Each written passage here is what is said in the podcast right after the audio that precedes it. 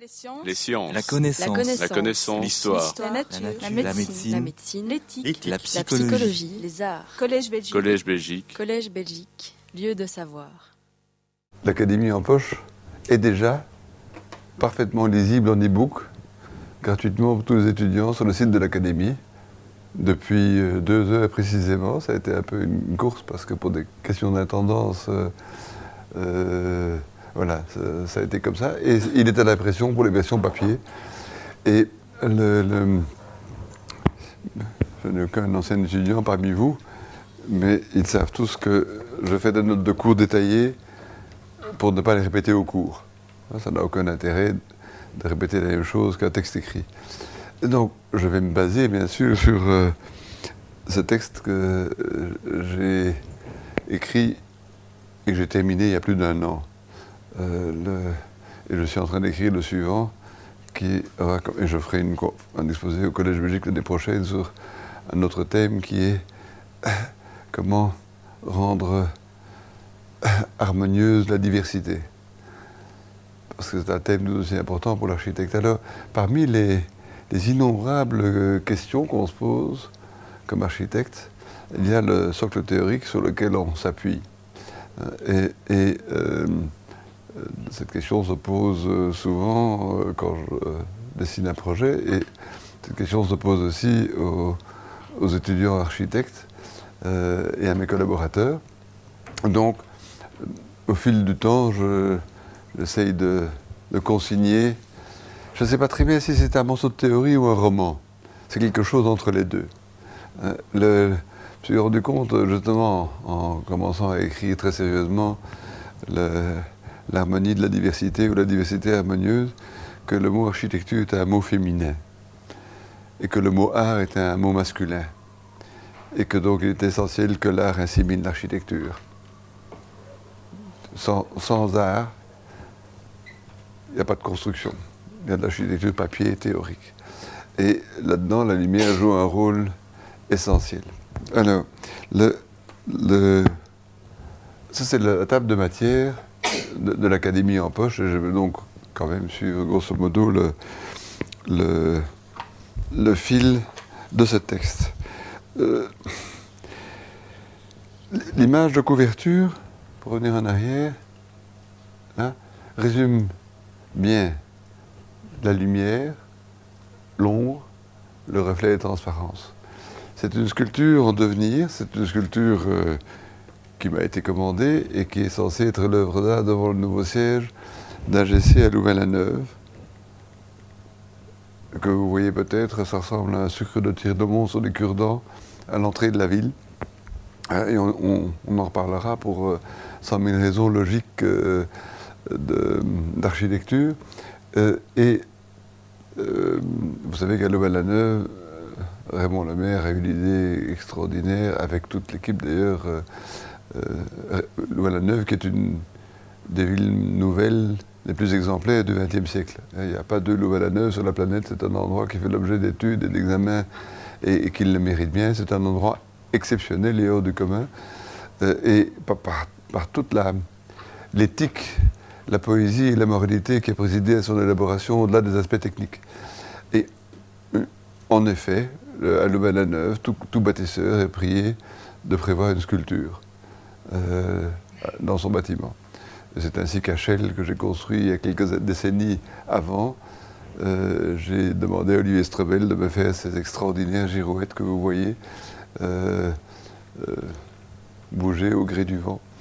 Et, ici, je, me suis proposé comme sculpteur. Ce n'est pas vraiment mon métier de base, mais parce que le, verre m'intrigue en permanence et donc il est fait de lames de verre. Hein, on le voit peut-être mieux sur le.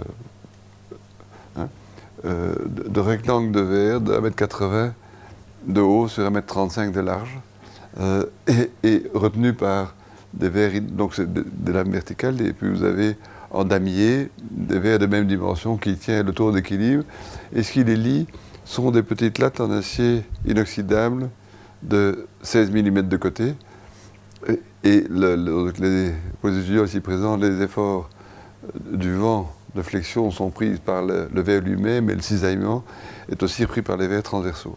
Et le, l'acier inoxydable sont uniquement là pour, euh, comme élément de liaison et pour assurer le, vide entre les différents, les différents vitrages. Et c'est la synthèse d'une longue démarche, on verrait des bribes ici, c'est-à-dire qu'avec un morceau de verre clair, de verre à vitre ordinaire, regardez un, verre de cristal à la maison, vous avez les quatre. L'ombre, la lumière, la transparence et le reflet, suivant la manière dont la lumière euh, incidente le, frappe et la manière dont, vous le regardez.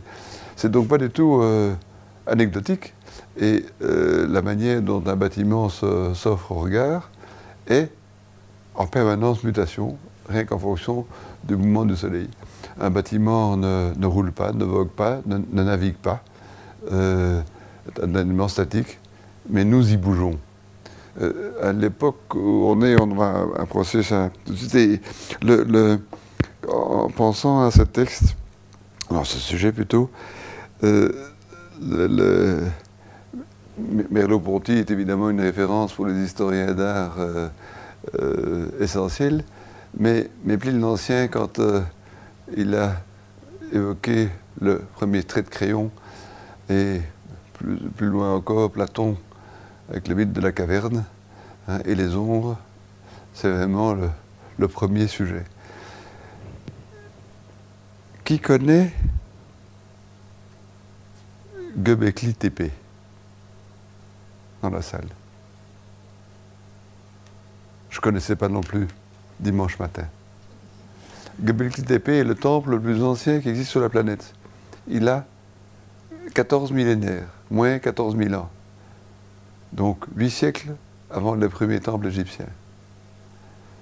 Allez voir.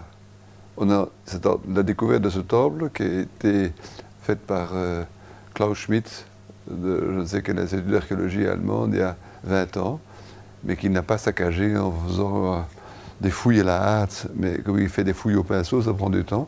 Euh, un tout petit morceau est dégagé, mais vous trouvez un, temple extraordinaire. Je vous parle de ça parce que, euh, en citant Platon, hein, il est venu après plein d'autres dont on ignore l'existence. Hein.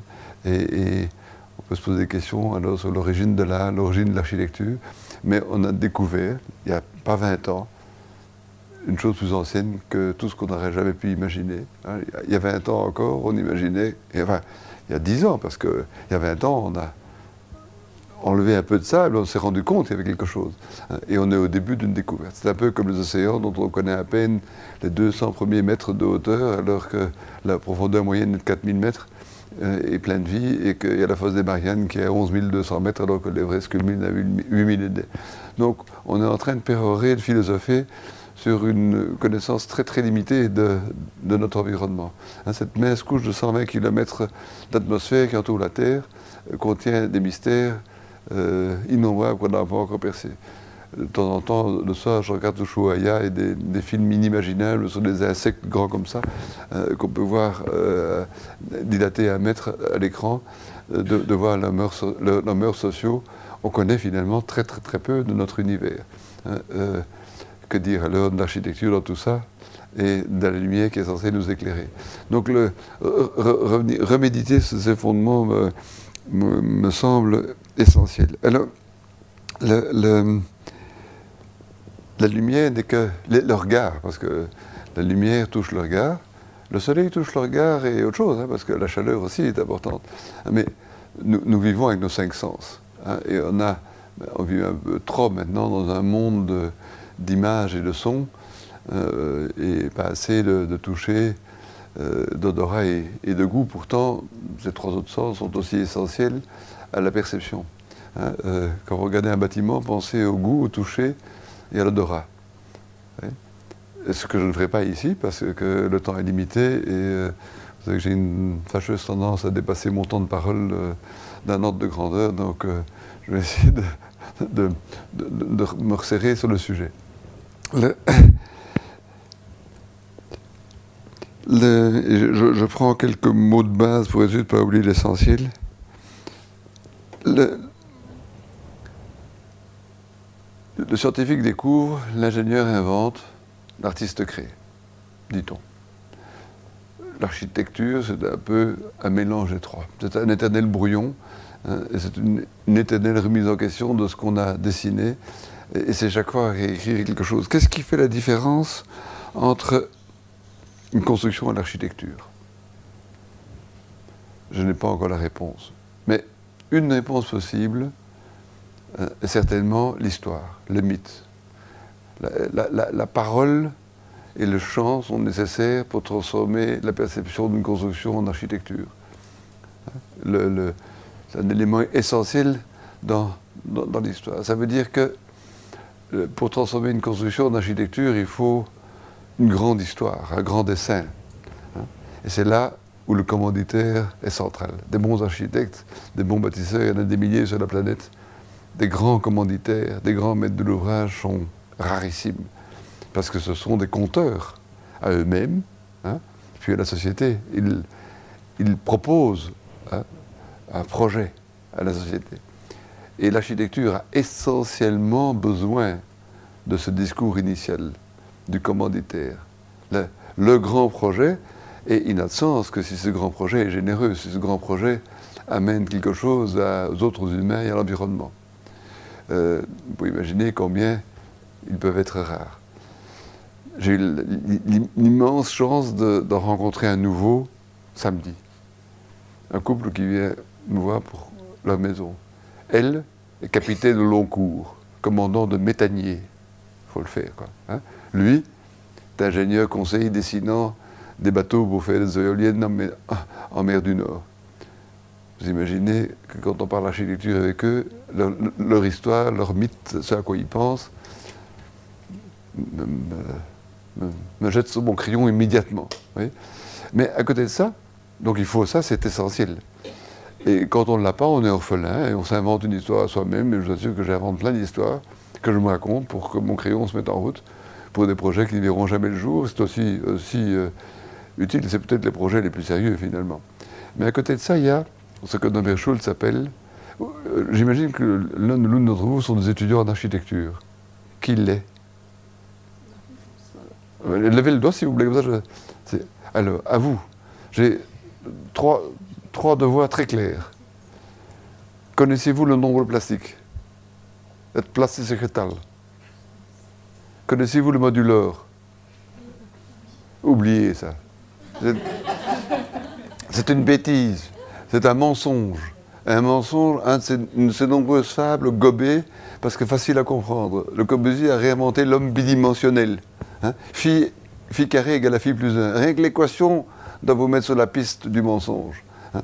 Et pendant que le Corbusier polluait la pensée de tous les architectes, y compris moi d'ailleurs, je me suis fait avoir, hein, euh, un, moine s'appelle Hans von Wanderland, au calme, dans son abbaye magnifique à Vals, à visiter, l'abbaye de Vals entre Aix, euh, Aachen, Maastricht et, Liège, hein, euh, découvre, redécouvre ce que Vitruve n'avait pas compris des Phéniciens et des Grecs, le nombre plastique. Et il démontre, en douze leçons sur l'ordonnancement de l'espace, quels sont les nombres qui régissent l'espace. La démonstration est logique, est indiscutable et ignorée de l'architecture. Hein, donc ne vous mêlez pas, mesdemoiselles, messieurs, de dessiner sans connaître le vocabulaire et la grammaire. Le nombre plastique de Van der est premier, fondamental. Ça prend un peu de temps hein, à apprendre, mais quand vous l'aurez appris, vous serez illuminé dans le même ordre de grandeur, A Pattern Language. Qui connaît le Pattern Language de Christopher Alexander et al? Aucun, aucune d'entre vous? Livre premier. Après Vitruve, dit François Chauvet, il y a A Pattern Language de Christopher Alexander. Berkeley, il y a 25 ans. Une équipe de 50 chercheurs, a un travail sérieux, c'est aussi des faits avérés, c'est la, prolongation de la théorie de l'architecture de Vitruve. Et ces leçons. Je vous en donnerai quelques-unes en passant, que je tiens, que j'ai appris de Christopher Alexander, puisque mon épouse et moi-même avons eu le plaisir de rendre honoris causa à l'université de la il y a, il y a 5 ou 6 ans. Donc on a eu la grande joie de pouvoir euh, longuement euh, s'entretenir avec lui. Mais à côté de ça, c'est un des plus grands théoriciens d'architecture euh, que l'histoire ait connu. Hein. et tous ceux qui se préoccupent de théorie d'architecture sont bien d'accord là-dessus. Troisièmement, très pratique, vous avez un crayon pour dessiner hein, et un ordinateur aussi. Mais si vous ne connaissez pas Revit, vous ne savez pas dessiner. Je préfère que si, quelqu'un vient travailler au bureau, c'est Revit, très vite, très vite. Hein? Très vite, très vite. Hein? Et dès la première candie, pourquoi? Parce que euh, si vous ne connaissez pas Revit, vous allez louper plein de choses, plein de manières d'apprendre vos autres cours. Et euh, j'ai eu la chance en première Candie, première promotion d'ingénieur en 1968 à l'ULB, 67. La première fois, on enseignait le Fortran 4. Et ce Fortran 4, comme Revit maintenant, première Candie chez vous, m'a permis, m'a ouvert toutes les sciences. Et tous les cours, de la dynamique, l'électricité, les fluides et autres, hein, Fortran 4 m'aidait. Eh bien, ne loupez pas Revit. Hein, c'est fondamental. Notre bureau est passé full Revit il y a 15 mois. Je me demande comment dessiner avant. Je ferme la parenthèse pour les étudiants, mais quand même, euh, c'est rien important. Bien, donc, le, monde économique. Parce que ça, on en a besoin. Hein. En, écrivant mon texte, je, je, retombais dans la bibliothèque, il est juste là, dans la bibliothèque, à côté de ma table, sur World Dynamics de Jay Forrester. Jay Forrester, c'est lui qui a inventé le premier ordinateur, qui a eu l'idée de mettre des fils croisés et des petits tors magnétiques, et qui a inventé le A0 électrique, et qui a permis de faire les premiers ordinateurs. C'était dans les années 60. Puis, à la fin des années 60, on commençait à faire des gros ordinateurs, ça l'embêtait, il passait à autre chose. C'est extraordinaire.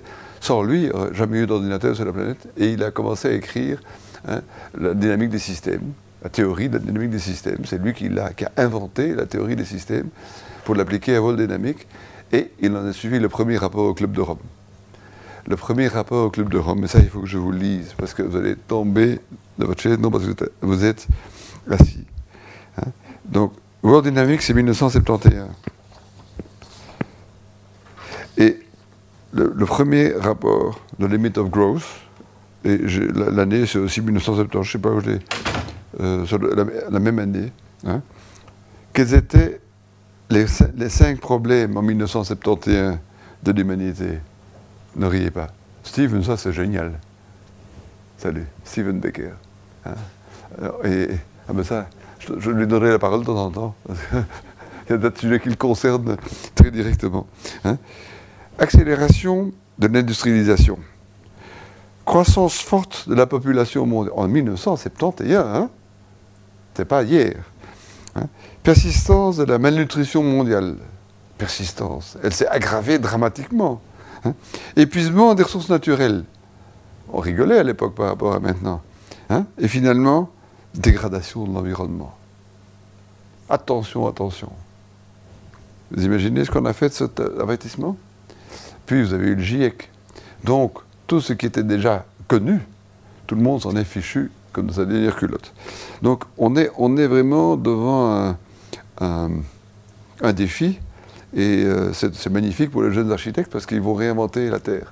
Ne construisez plus jamais comme on construit maintenant on sort de 50 ans d'erreurs constructives dramatiques, où on a tout gâché, hein, où on a employé les sciences et les techniques de la pire des manières, alors que les sciences et les techniques ont progressé, qu'on a donné, on a des outils extraordinaires, mais qui ont été mal utilisés. Alors, je ne vais pas cacher dans la soupe. Hein, euh, c'est comme ça, pas revenir en arrière, il faut regarder devant.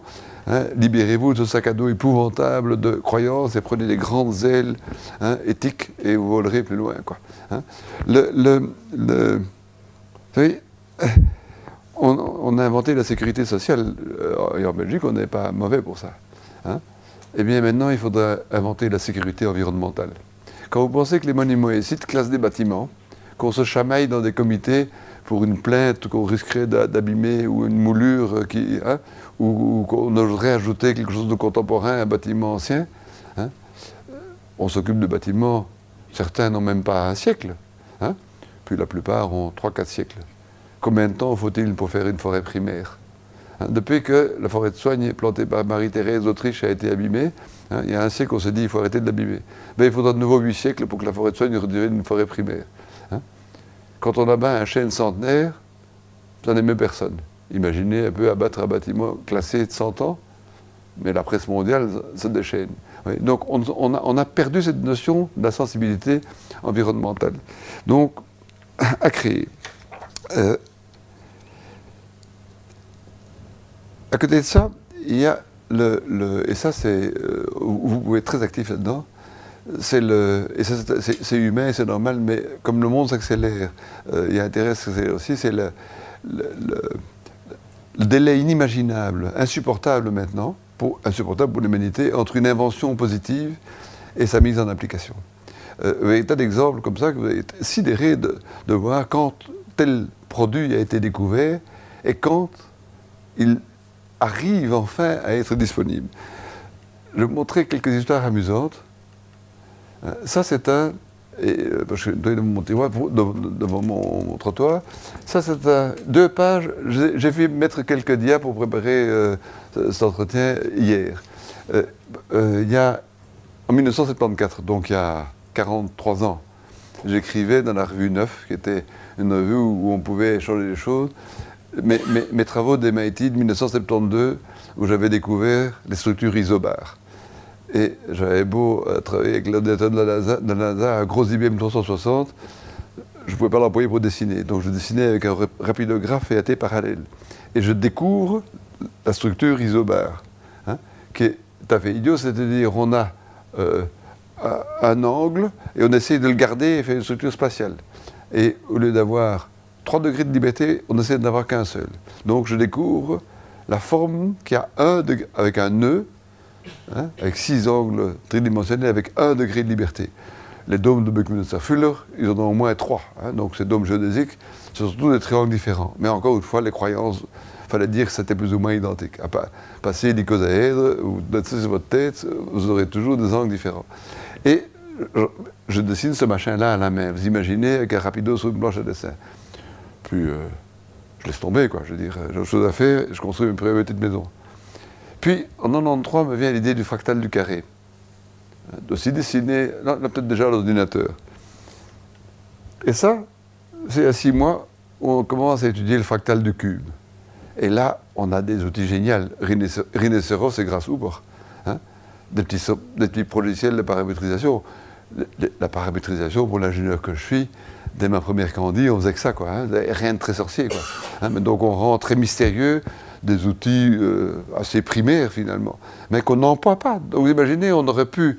Euh, et j'ai fait des trucs 3D déjà en, 1970, avec euh, du BET 434 et des, programmes de paramétrisation, ça n'intéressait personne. Et maintenant, on parvient à faire ça, et à quoi ça va mener, on n'en sait rien. Hein. mais à la main, oublié. Et ça, ça c'est la structure isoneuse dont je vous parlais, mais maintenant paramétrisée. Et ces images-ci et celle-là, c'est la même équation. C'est la même chose. et ici, c'est encore mieux, c'est donc des triangles sur un, tronc de cône, et on fait bouger de 5 degrés de, tronc de cône à tronc de cône. Sauf que, à gauche, il y a 24 triangles, et à droite, 96. Et c'est la seule différence. Et ça, c'est quand l'angle n'est pas de 5 degrés, mais de 90 degrés, et ainsi de suite. Hein. Et ça, c'est pour vous montrer ce que les outils que nous avons maintenant, les outils extraordinaires, hein, euh, ne nous donnent plus aucune excuse pour ne pas réfléchir sur la route d'à côté. Hein. Il y a plein de choses à inventer, plein de choses à découvrir, plein de poèmes à écrire. Ne faites pas ce qui existe déjà. Ne copiez surtout pas les autres. Quand vous regardez dans une école d'architecture ce que les projets, mais c'est des copies dans les gazettes d'architecture, quoi. C'est terrifiant. Vous en rendez pas compte, hein, mais c'est ça. Hein. inventez des choses, faites des erreurs monumentales, mais vous. Et puis une fois que vous aurez fait votre première propre erreur, ne la recommencez plus, faites une autre erreur. Ne vous copiez pas vous-même. Hein. Vous avez des outils magnifiques pour réfléchir. Alors qu'est-ce que c'est que le développement durable? Ça c'est pour toi, Steve. Euh, entre autres. Euh, vous pouvez dire que vous ne savez pas en même temps être périn et efficient. Ça c'est l'eau et le feu. Euh, ou bien vous devez choisir. Quelque chose de très très efficient, hein, une fusée, un Airbus, euh, le Solar Impulse, hein, et vous savez immanquablement que sa durée de vie sera limitée, ou bien vous décidez de, construire comme Ramsès II hein, euh, votre grenier à grains avec de la brique de terre crue, et puis quatre millénaires après, ces greniers à grains sont toujours là. Ou les temples dont on ne sait pas qui, hein, à, Göbekli TP. Voyez et donc, donc, si vous voulez, quelque part, on est comme architecte toujours sur une ligne, hop, toujours sur une ligne, euh, sur une, hyperbole comme ça, d'efficience fois la pérennité constante à un temps donné. Et quel est notre boulot, à nous? Et à l'humanité, de faire augmenter ce rapport C'est ça le développement durable. Hein. et parce que en développement durable, on aura toujours des choses efficientes et éphémères et des choses inefficientes et pérennes. Hein. et, où se met l'architecture? Eh bien, j'aurais tendance à dire le plus par là possible. Parce que là vient l'empreinte environnementale. Et puisqu'on parle de lumière de transparence, les règles primates hein, euh, d'économie d'énergie, EPB, PEB et autres balivernes, sont des mensonges intellectuels. Euh, c'est une philosophie amorale, hein, mais un expédient, mais exactement comme tous les expédients précédents. Si vous lisez les dernières notes du CSTC sur la ventilation des logements, vous vous rendez compte que votre logement ressemble de plus en plus à un avion. Hein. on vous met un tuba, hein, mais on oublie qu'un avion, ça, va à l'entretien après chaque atterrissage. Mais si vous lisez la note du CSTC, on vous dit attention, vous faites ça, mais votre maison doit aller à l'entretien. Imaginez à votre chambre à coucher un type arrivé en combinaison blanche et une brosse électrique pour aller nettoyer le tuyau qui vous donne l'air tous les jours pour être dans votre lit.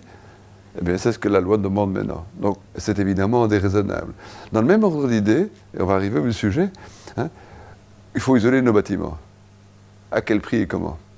Et avant de, vous appeler, ça, Steve, un sujet pour toi, euh, j'avais David Vanderbrut, euh, doyen de la faculté d'architecture de, l'UCL, euh, pour toute autre chose.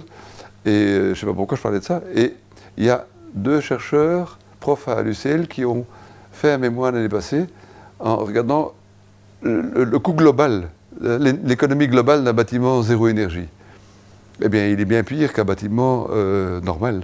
Hein, parce que toute l'énergie contenue pour le rendre énergie est bien plus importante que l'énergie que le bâtiment peut dépenser pendant toute son existence. Et alors, il y a, à boire et à manger là-dedans. Hein. mais je donne un exemple typique d'erreur sociétale grave, et on va en parler, c'est le double vitrage. Hein. Euh, le double vitrage, grâce à une latte en aluminium et du massif silicone. Quand il est mort, après 30 ans, on récupère parfois le vitrage, mais en tout cas, on ne sait pas récupérer la latte d'aluminium et le silicone. Et ces lattes d'aluminium et de silicone s'empilent des véritables montagnes. Hein. et jusqu'à il y a peu, avant que l'ONU interdise qu'on mette des déchets au fond des océans, le fond, le fond de l'océan est plein de lattes de vitrage avec du silicone. Vous imaginez, depuis euh, les 70 ans où on les produit, les, milliards de, tonnes de silicone avec aluminium, tout ça pour faire des économies d'énergie. La bonne nouvelle, c'est que le vitrage sous vide arrive. On va y arriver. Voilà. Donc, énergie, société, vous lirez le reste euh, dans, mon texte parce que on va. Euh, alors, je ne vais, pas, tout lire. Oui, dans le même ordre d'idée, et c'est lié à la lumière, euh, et ça, on, va de l'urbain et puis on va parler du détail. ça peut vous amuser. Euh, ça, c'est deux pages, la petite ville verticale, le petit euh, bouquin publié ici. Il est, vous pouvez le lire gratuitement sur le site de l'Académie, sur mon site web, hein, sur la ville verticale, où je me rendu compte il y a quelques années que le réseau de la ville, hein, quel est l'impact du réseau de la ville hein. Eh bien, imaginez, et le modèle est robuste, que vous euh, comment, euh, symboliser, le, schématiser les réseaux urbains de distribution de n'importe quoi avec ce schéma. Vous avez un, point central de distribution, donc ce que vous voulez, hein, d'eau potable ou de kilowatts, les, les, mêmes équations sont valables, et qui desservent X constructions de Y étages, hein, et que vous calculiez le volume Prenez le réseau de distribution d'eau potable, par exemple. Hein. donc, euh, chacun a droit au même nombre de litres d'eau, donc euh, il y a fatalement un tuyau, et à vitesse constante, le volume du tuyau dépend linéairement du nombre d'habitants desservis. Hein. et vous calculez ce volume de, tuyau et vous le ramenez au mètre carré construit. Eh bien, contrairement à ce qu'on peut imaginer, hein, ce ratio, donc c'est en mètres, des mètres cubes par mètre carré, passe par un minimum qui est de 5 étages, la ville classique, la ville idéale, hein, si on applique, et, euh, et ça c'est la règle quand on, dit que la, hauteur des bâtiments est liée à leur écartement. C'est la règle L sur H, celle qui est dans tous les règlements d'urbanisme européens. Puis ces fous d'Américains, quand ils ont décidé de faire des gratte-ciel, ont inventé une autre règle, la règle d'une heure d'ombre. Et Chicago et New York ont été rendus possibles grâce à ça. Mais ce qui est amusant, c'est que, euh, peut-être encore aujourd'hui, la rue de la loi, elle est dans l'ombre tout le temps. Pourtant, elle répond à cette règle. Hein. Et quand vous baladez à Manhattan, vous avez du soleil, même en plein hiver, dans les rues, parce que le, soleil s'infiltre entre les gratte-ciel. Je n'ai pas pourtant dit que notre vieille règle était mauvaise, mais la règle américaine n'est pas mauvaise non plus. Donc ça, c'est la règle L sur H, et ça, c'est la règle une heure d'ombre. Hein. Et la, ligne bleue en dessous correspond à 2 millions de mètres carrés. 2 millions de mètres carrés, c'est grosso modo Louvain-la-Neuve, c'est 30 000 habitants. Hein. Et Bruxelles, c'est 80 millions de mètres carrés, c'est la ligne verte ici. Et ça, c'est une ville de 5 millions d'habitants.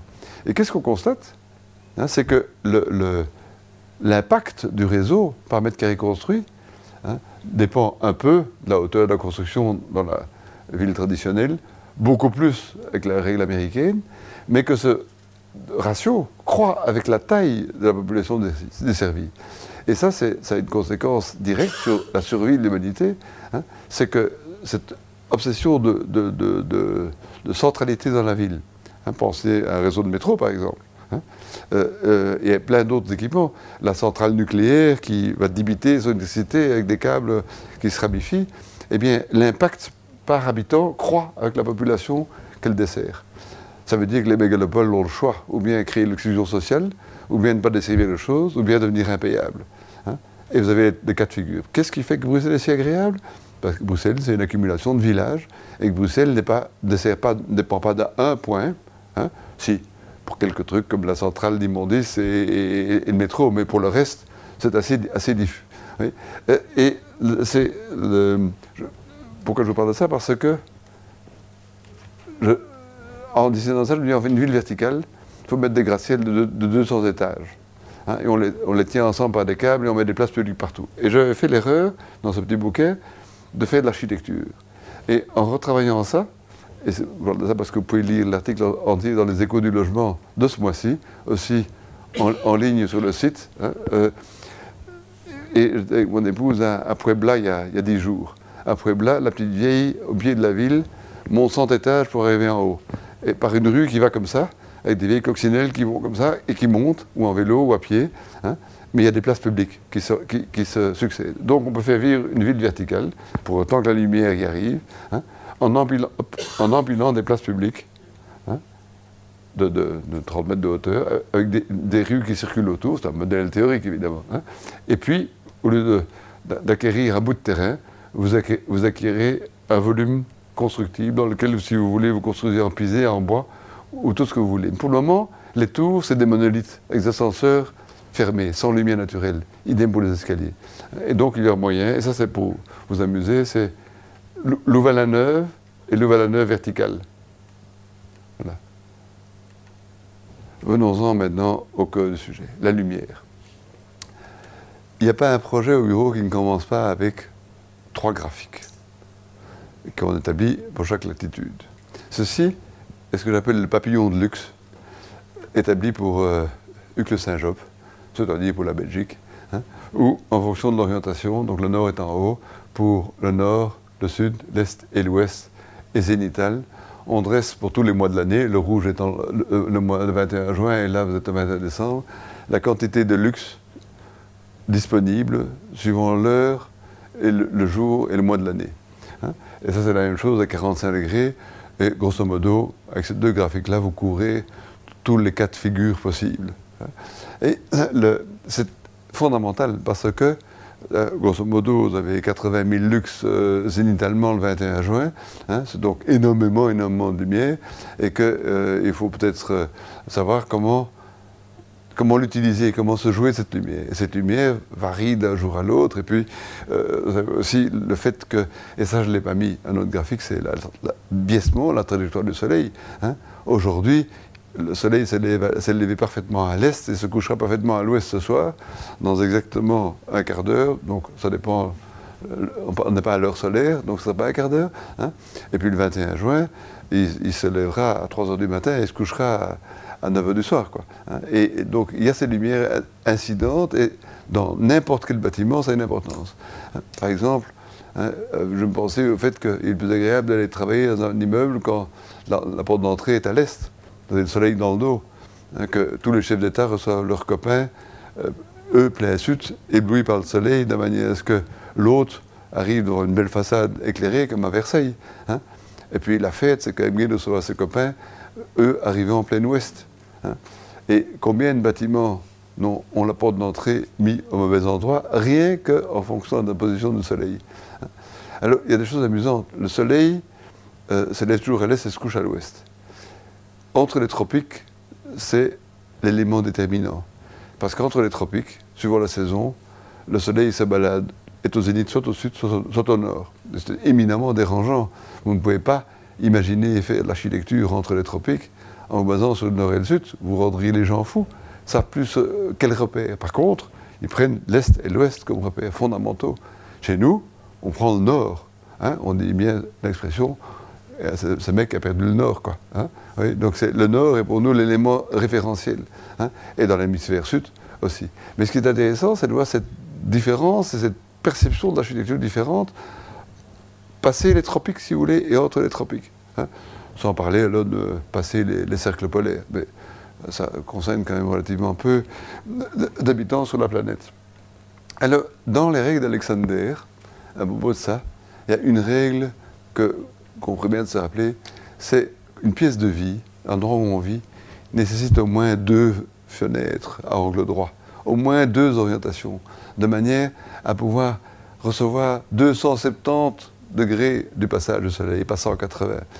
Donc, ceci est la maison de repos de, de Saint-Genèse, hein, euh, où on a mis à ces chambres, qui sont pour beaucoup, malheureusement, ces personnes âgées, des pièces de vie, un angle.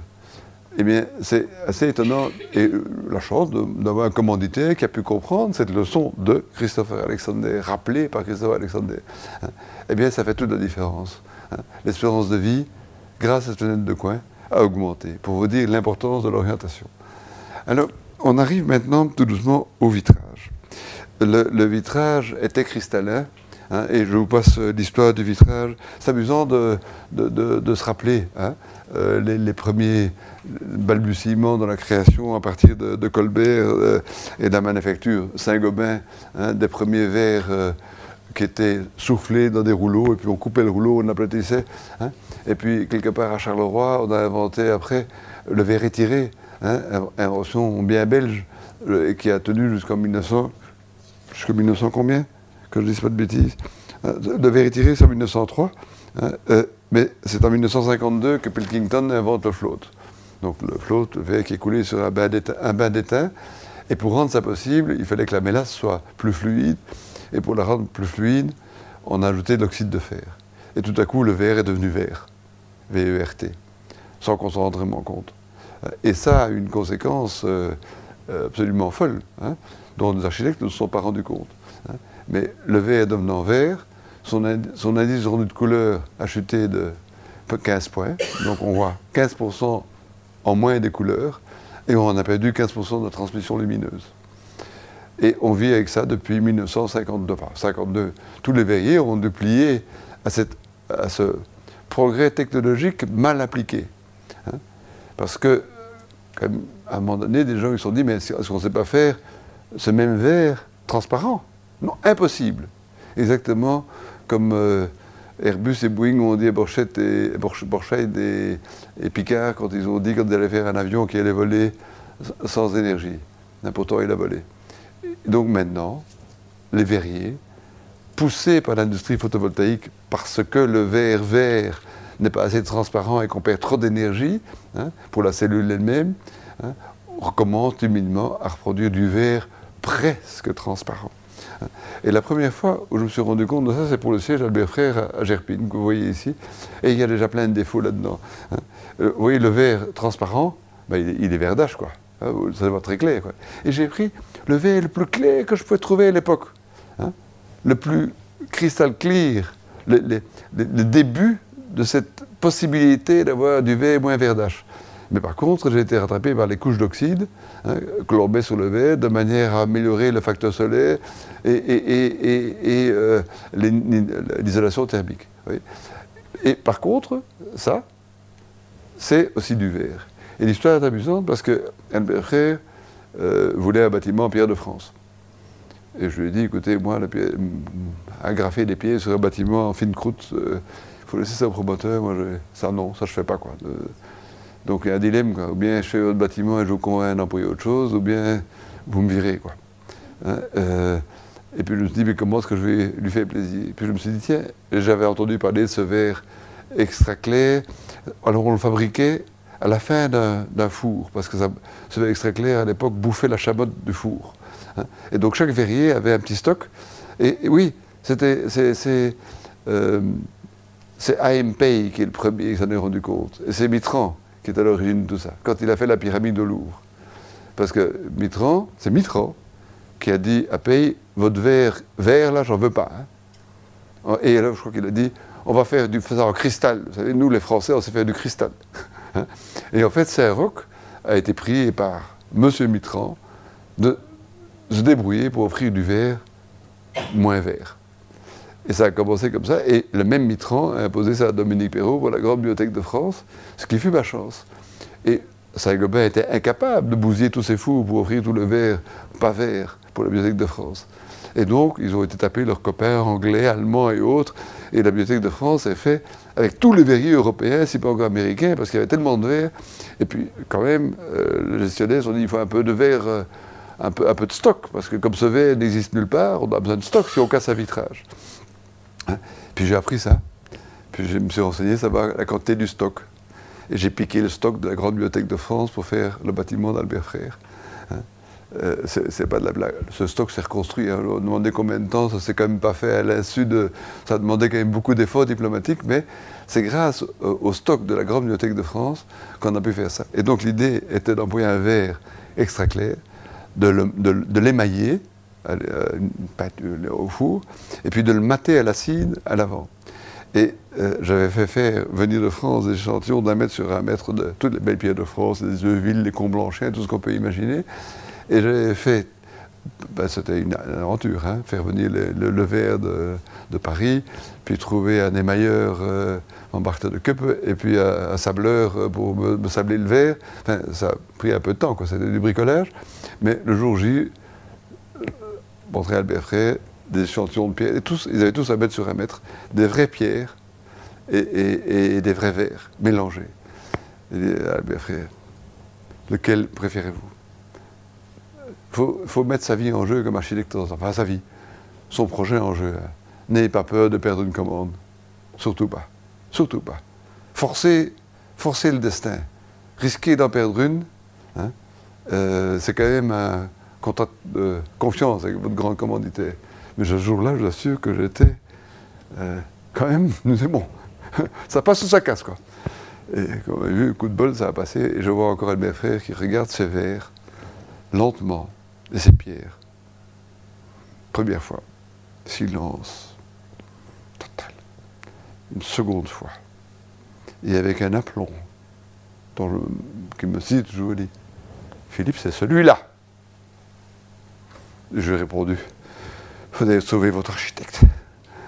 Et on a continué. Et comme je trouvais qu'il était un tout petit peu trop tâté, j'avais pris juste d'à côté. Et quand on a fait le mock-up de la façade, hein, comme il y a des gens qui ont un regard, hein, c'est plus un grand collectionneur d'art, mais je ne savais pas à quel point, on va dans l'atelier, voir le, prototype, parce qu'on doit aussi inventer la façade qui, qui fonctionne derrière. Et il voit ça, il dit, mais c'est pas mon verre je vous assure. écoutez, le voilà. Philippe ne recommence plus. Hein. Amusant, hein Et, la nuance était vraiment un chouïa. Hein et ça, voilà. Bon, quand on parle de grand commandité, il y a Et donc cette façade est en verre. Et euh, voilà, la nuit, donc c'est encore plus vert. Hein, vert jaune, dégoûtant. Hein.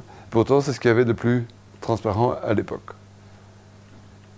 Alors ça, il y a deux grands progrès à faire. Ça, cette photo, je l'ai faite tout à l'heure par, euh, pour montrer. J'ai pris cette table d'échantillon au bureau pour le montrer à qui veut le voir.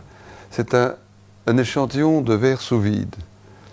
Le verre sous vide a été inventé par un prof à l'université de New South Wales en 1997. Nippon Sheet Glass est intéressé et le produit industriellement en 1998. Et le 24 novembre 1998, caché d'entrée, faisant foi, malheureusement, c'est pas le lire, j'avais demandé qu'on fasse la photo pour se dire, arrive avec notre petit cachet d'entrée l'échantillon au bureau, cet échantillon historique de verre sous vide. Deux jours après, je vais chez Glaverbell, voir William à l'époque, euh, c'est resté un ami malgré tout, pour lui montrer ça, il dit Luc, il faut faire du verre sous vide, c'est évident. Hein. Au niveau environnemental, tu t'imagines tous les déchets de tes lattes? Allez, salut, ça m'a été un rêveur. Était dans la salle Jean-François Héris, l'actuel grand patron d'AGC. C'est lui qui m'a rappelé l'histoire. Le verre sous vide est devenu une réalité chez AGC maintenant. Ça mettra peut-être encore deux, trois ans, mais vous imaginez Qu'est-ce qu'on va faire Encore employer du double vitrage Pour mettre des lattes dans les océans Steven? Impensable. Hein? Et donc, maintenant, on nous, nous alors qu'on sait qu'il y a une meilleure solution. 97, hein, ça fait 30 ans que ce verre est produit à 2 millions de mètres carrés au Japon. Mais les Européens font comme ça. Hein. Dans cette, parmi les, innombrables choses comme ça qui traînent, qui sont inadmissibles. Hein. Et puis on nous fourgue ces réglementations idiotes, fallacieuses, hein, philosophiquement erronées, environnementales. Quoi. Et on ne s'occupe pas de l'essentiel. Et donc, je n'ai toujours pas ce verre sous vide, sauf à charger un, un super tanker quelque part à Tokyo pour le faire venir de, l'usine de, de Nippon Sheet Glass mais il arrive. Et donc, dans, les grandes révolutions de nos bâtiments, parce que, quand même, hein, ça fait 70 ans qu'on utilise euh, le, double vitrage. Attendez, je ne me trompe pas. 1912. Donc, ça fait 105 ans que le double vitrage existe, avec ses lattes en plastique et ses silicones. Imaginez, je n'ai pas regardé sur Internet le nombre de milliards de mètres carrés, donc les, milliards de, mètres linéaires de lattes qui se trouve à 4000 mètres sous eau dans nos océans. On dirait, c'est neutre, mais enfin, c'est quand même pas très propre. Hein. Et donc, ça, c'est une des grandes évolutions. L'autre évolution, hein, et on en parlera, c'est, vous avez vu le, caractère euh, vulgaire de nos villes avec ces verres miroirs de toutes les couleurs, hein, fardés, qui sont là, soi-disant, pour faire des économies d'énergie. Dans ces bâtiments, vous avez tous l'air blafard. Hein.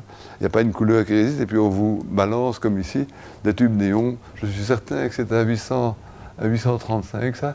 Hein. donc 8 pour vous dire qu'il n'y a que 80% de qualité de lumière, et 35 pour dire que c'est à 3500 degrés, parce qu'il paraît que ça vous donne, mademoiselle, un beau ton. Hein. Euh, moi, je préfère les tubes 965. 90% d'addition de couleur, c'est le maximum possible. Et 6500 degrés Kelvin, une belle lumière froide, mais qui montre vos couleurs comme elles sont. Vous n'avez qu'à mettre euh, c'est vous faire bronzer ou mettre du beau maquillage si vous voulez, mais au moins on vous voit pur. Quoi. Hein.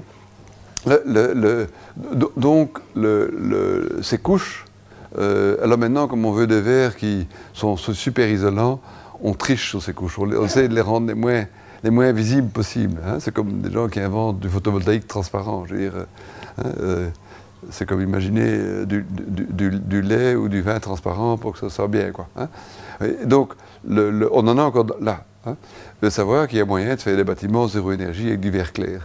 Et je vous montrerai l'exemple, et c'est pas tout à fait, je, triche un peu, mais c'est possible. Et donc, après cette parenthèse sur ces verres réfléchissants, qui sont tout sauf de la lumière, hein, c'est vraiment c'est une prison pour nos sens, hein, mais on va en sortir. Mais ça fait quand même un bon demi-siècle qu'on nous tartine c'est tout. Et quand un de ces verres pète, euh, il est parfois difficile de retrouver avait pour les remplacer. Il y a eu un bel exemple, l'Art Center Avenue des Arts, qui était un verre euh, émaillé d'un brun caca particulier. Il y en a un qui a pété. Et pendant je ne sais pas combien d'années, vous avez eu des, des bruns différents de cette façade. Hein, et jusqu'à un jour, on me dit, mais il vaut mieux faire un patchwork complet de, vitrage. L'autre grande évolution dans les, dans les, verres, hein, et vous verrez, je ne vais pas vous balancer tous les détails de toute ma science sur les produits verriers, vous trouvez dans le texte avec des chiffres euh, euh, détaillés, c'est le photovoltaïque. Alors, le photovoltaïque, c'est quelque chose de...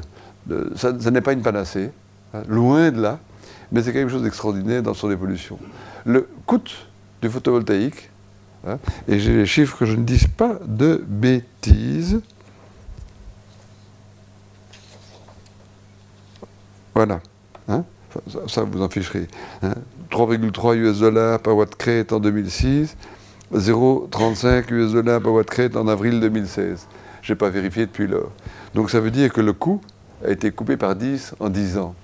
Ça veut dire que maintenant, vous pouvez mettre des photovoltaïques quasiment où vous voulez de manière rentable. Ça veut dire que maintenant, à Bruxelles, et on va le faire, vous montrer pour le bâtiment de sciences appliquées à l'ULB, toutes les parties opaques du bâtiment vont être toutes noires, couvertes de photovoltaïques, sans que ça coûte un franc à l'UNIF. Parce que maintenant, il y a des opérateurs, grâce au certificat vert, qui est une bonne histoire pour Bruxelles, hein, vous pouvez trouver des industriels qui vous mettent sur votre façade, qui l'habillent entièrement de photovoltaïque, qui prennent les, fruits de cet investissement pendant 10 ans, et puis après 10 ans, qui peuvent encore bénéficier pendant 15 ans d'électricité gratuite.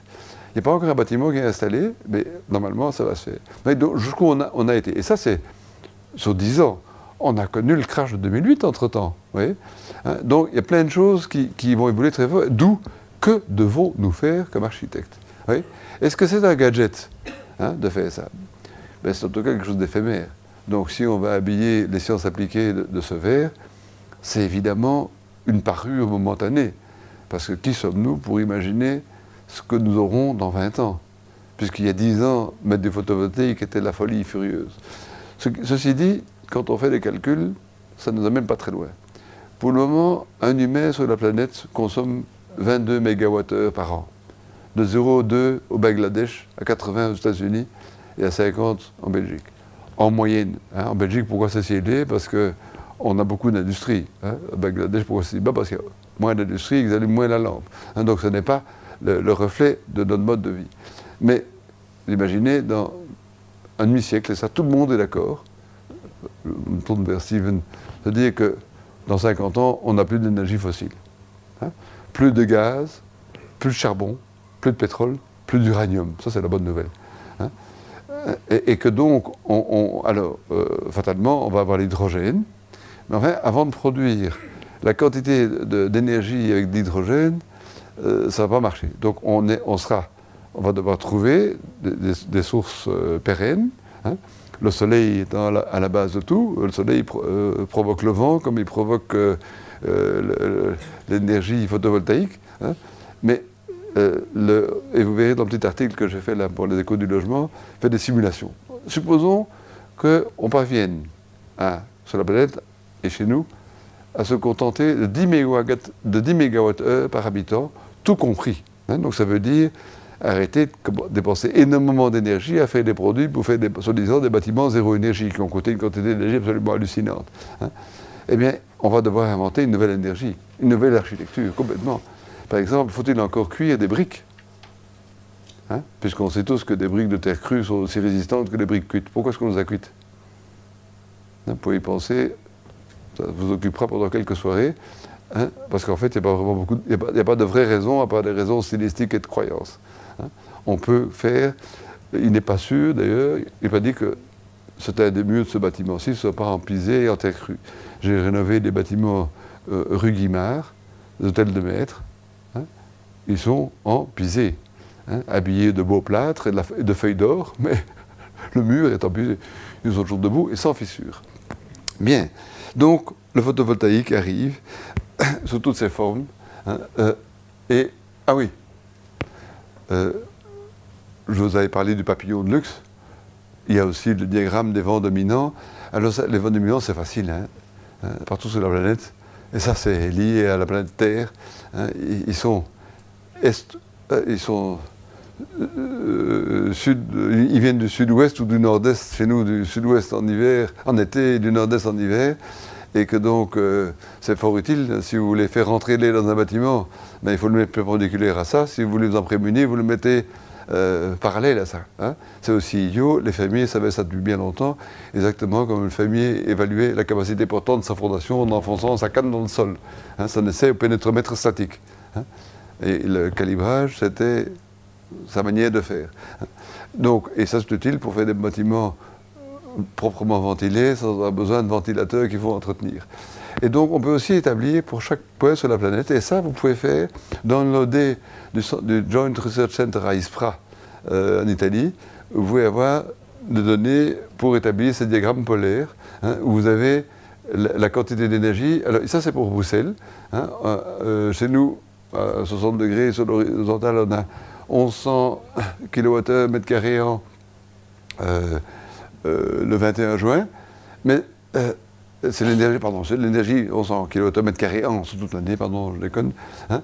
Et puis c'est l'énergie suivant la position où vous êtes. Mais ce ce qu'on ignore trop souvent, ce qui était n'avait aucun sens il y a 10 ans, mais qui maintenant fait, fait tout sens, c'est qu'on a encore 30% de cette énergie verticale au nord. Et donc dans notre bâtiment sans appliquer, l'investisseur, le tiers investisseur est prêt à mettre du photovoltaïque vertical au nord. Dans l'ensemble, ça, ça fait encore sens. Mais quand vous, quand vous pensez, donc ça c'est utile, tous les photovoltaïciens utilisent ce genre de graphique, mais c'est aussi utile pour un architecte normal qui essaie de savoir quelle énergie il peut ramasser où et comment. Hein, pour faire chauffer un bidon d'eau chaude sur son toit, par exemple. Hein. Évidemment, chez nous, il se refroidirait, mais comme je le disais, avec mon épouse au Mexique il y a 15 jours, c'est magnifique de voir dans ces bidonvilles tous ces bidons hein, qui préparent de l'eau chaude pour la famille. Quoi, Et euh, ça, c'est un, projet qu'on vient de terminer euh, à Zhoushan, en Chine, et où, euh, avec Wang Shu, et où était sensible à ça. On a fait le même graphique. Donc celui-là, on l'a fait. On a téléchargé les données de, de site d'Ispraï, on a fait la même chose pour Zhoushan. Hein. Alors fatalement, ben, le, c'est un peu plus haut sur l'horizon puisque Zhoushan est, plus près de l'équateur. Hein. et il n'y a plus que 20% d'énergie plein nord. Hein. Ben, d'équateur, au, au, tropique, ben, il y, a zéro évidemment au nord. Hein. Alors, euh, photovoltaïque. Le, ça, c'est. Il fallait être cet industriel fou et génial, il s'appelait Index qui avait son petit château euh, euh bizarroïde du 19e, comme il y en a plein en Flandre et en Wallonie. Hein, euh, et on, se rencontre et on, arrive à, lui produire ça, ce qui n'est pas du tout. ce qui a beaucoup, beaucoup de raisons d'être. Mais je vous montre ça non seulement parce que il y a du photovoltaïque en façade qui est utile. Il y a même des tubes borosilicatés qui prennent l'énergie pour le chauffage de son eau chaude et de sa douche en toiture. Hein, tout ça est bien équilibré. Euh, aussi parce qu'il y a des tôles perforées, dont on parlera après au niveau euh, euh, lumière et transparence, mais surtout à cause de la couleur du mur.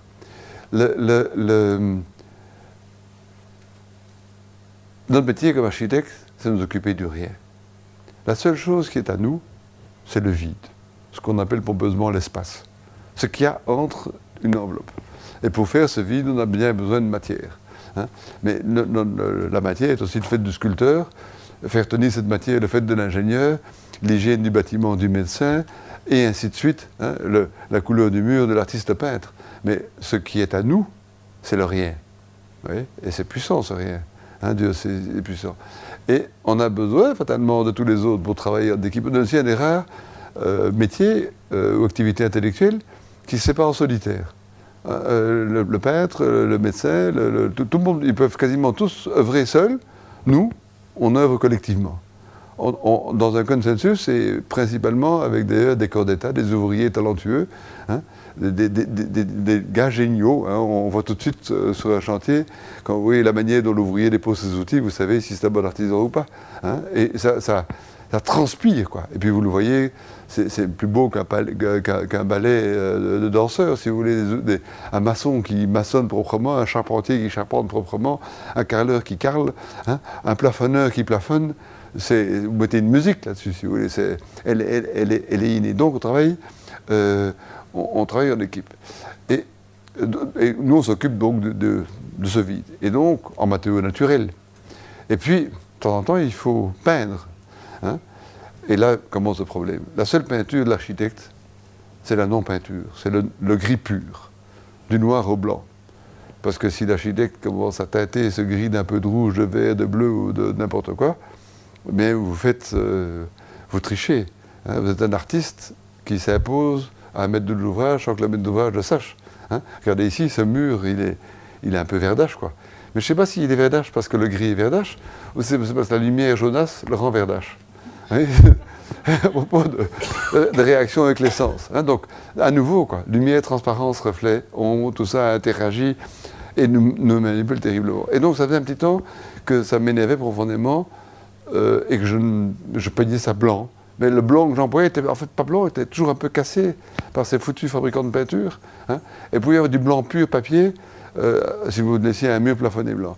Et par hasard, euh, j'ai beaucoup travaillé pour euh, Petrofina, parce que François Cordelis était un de ces grands commandités qui avait une vision plus loin que le bout de son nez, qui se posait des questions très environnementales, bien, qu'il soit à la tête d'une entreprise de, de pétrolière. Et il, a, il avait dans, son, dans sa gamme d'entreprises Sigma Coatings, une entreprise de peinture.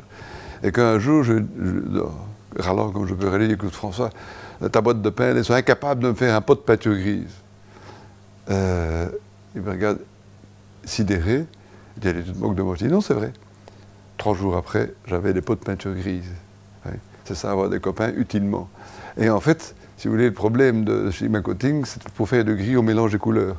Et donc pour avoir un gris pur, il suffit de, raffiner, d'affiner le règlement des, ajouteurs de couleurs, si vous voulez. Donc c'est uniquement une question, de nouveau, l'artisan, quoi. Hein. Alors, à l'époque, quand ils m'ont fait ça pour me faire plaisir, c'était du boulot. Maintenant, un bon ordinateur, hein, des bons robots font qu'avoir un pot de peinture gris pur n'est plus un problème. Mais quand j'ai eu ce premier pot de peinture, c'était révolutionnaire. Ça coûtait une fortune. Hein. Ils me le faisaient au même prix, mais ne le répétez pas, comme le verre, euh, sans, oxyde de fer, si vous voulez. Et j'avais ma première collection de, petits cartons peints en gris pur, et j'arrive chez Segers, euh, dans, son château coquille d'œuf, là, ce machin-là. Derrière cette fenêtre, sur ce grand mur de la cage d'escalier, il y a un Rubens magnifique, un grand, c'est grand Rubens, rutilant comme ça. Hein. Euh, et, puis on s'installe dans le salon et je, lui montre ça. Je dis, écoutez, euh, soyons sérieux maintenant, hein, parlez un peu finition, quoi. Et il voit ça et il sait, ce zijn kleurspiegels. Combien il avait raison. Hein. Des miroirs, reflets aux couleurs. Et ça, et, ça, et, ça a créé notre amitié, notre, notre, notre complicité complète pour le projet. Et donc, le premier bâtiment que j'ai peint, et puis lors, tous mes bâtiments, y compris le Conseil de l'Union européenne, sont peints dans ces gris. Et j'assure qu'on est maniaque. Hein. et ce sont des, véritables miroirs aux couleurs. Sans ces gris une peinture au mur est abîmée par son environnement, par les reflets. Hein. Le, donc, il faut le, reflet d'un sol en chêne, par exemple, peut abîmer fortement une peinture. Que dire du musée d'art ancien Vous avez des parquets en chaîne. Hein? Eh bien, c'est pas très grave au musée d'art ancien parce que vous avez une quantité de lumière zénitale gigantesque, hein, même au plus profond de l'hiver, vous avez quand même 15 ou 20 000 lux. donc, le petit reflet qui vient du sol avec une grande absorption, bon, ça abîme un peu la peinture, mais c'est pas trop grave. Mais idéalement, dans un musée, il faut un sol noir, quoi, ou un sol gris foncé, pur. Hein? Euh, voilà. Et donc, la première fois où j'ai appliqué ces gris purs, c'était là, et c'est des véritables miroirs aux couleurs. Alors, euh, on, parlait du photovoltaïque.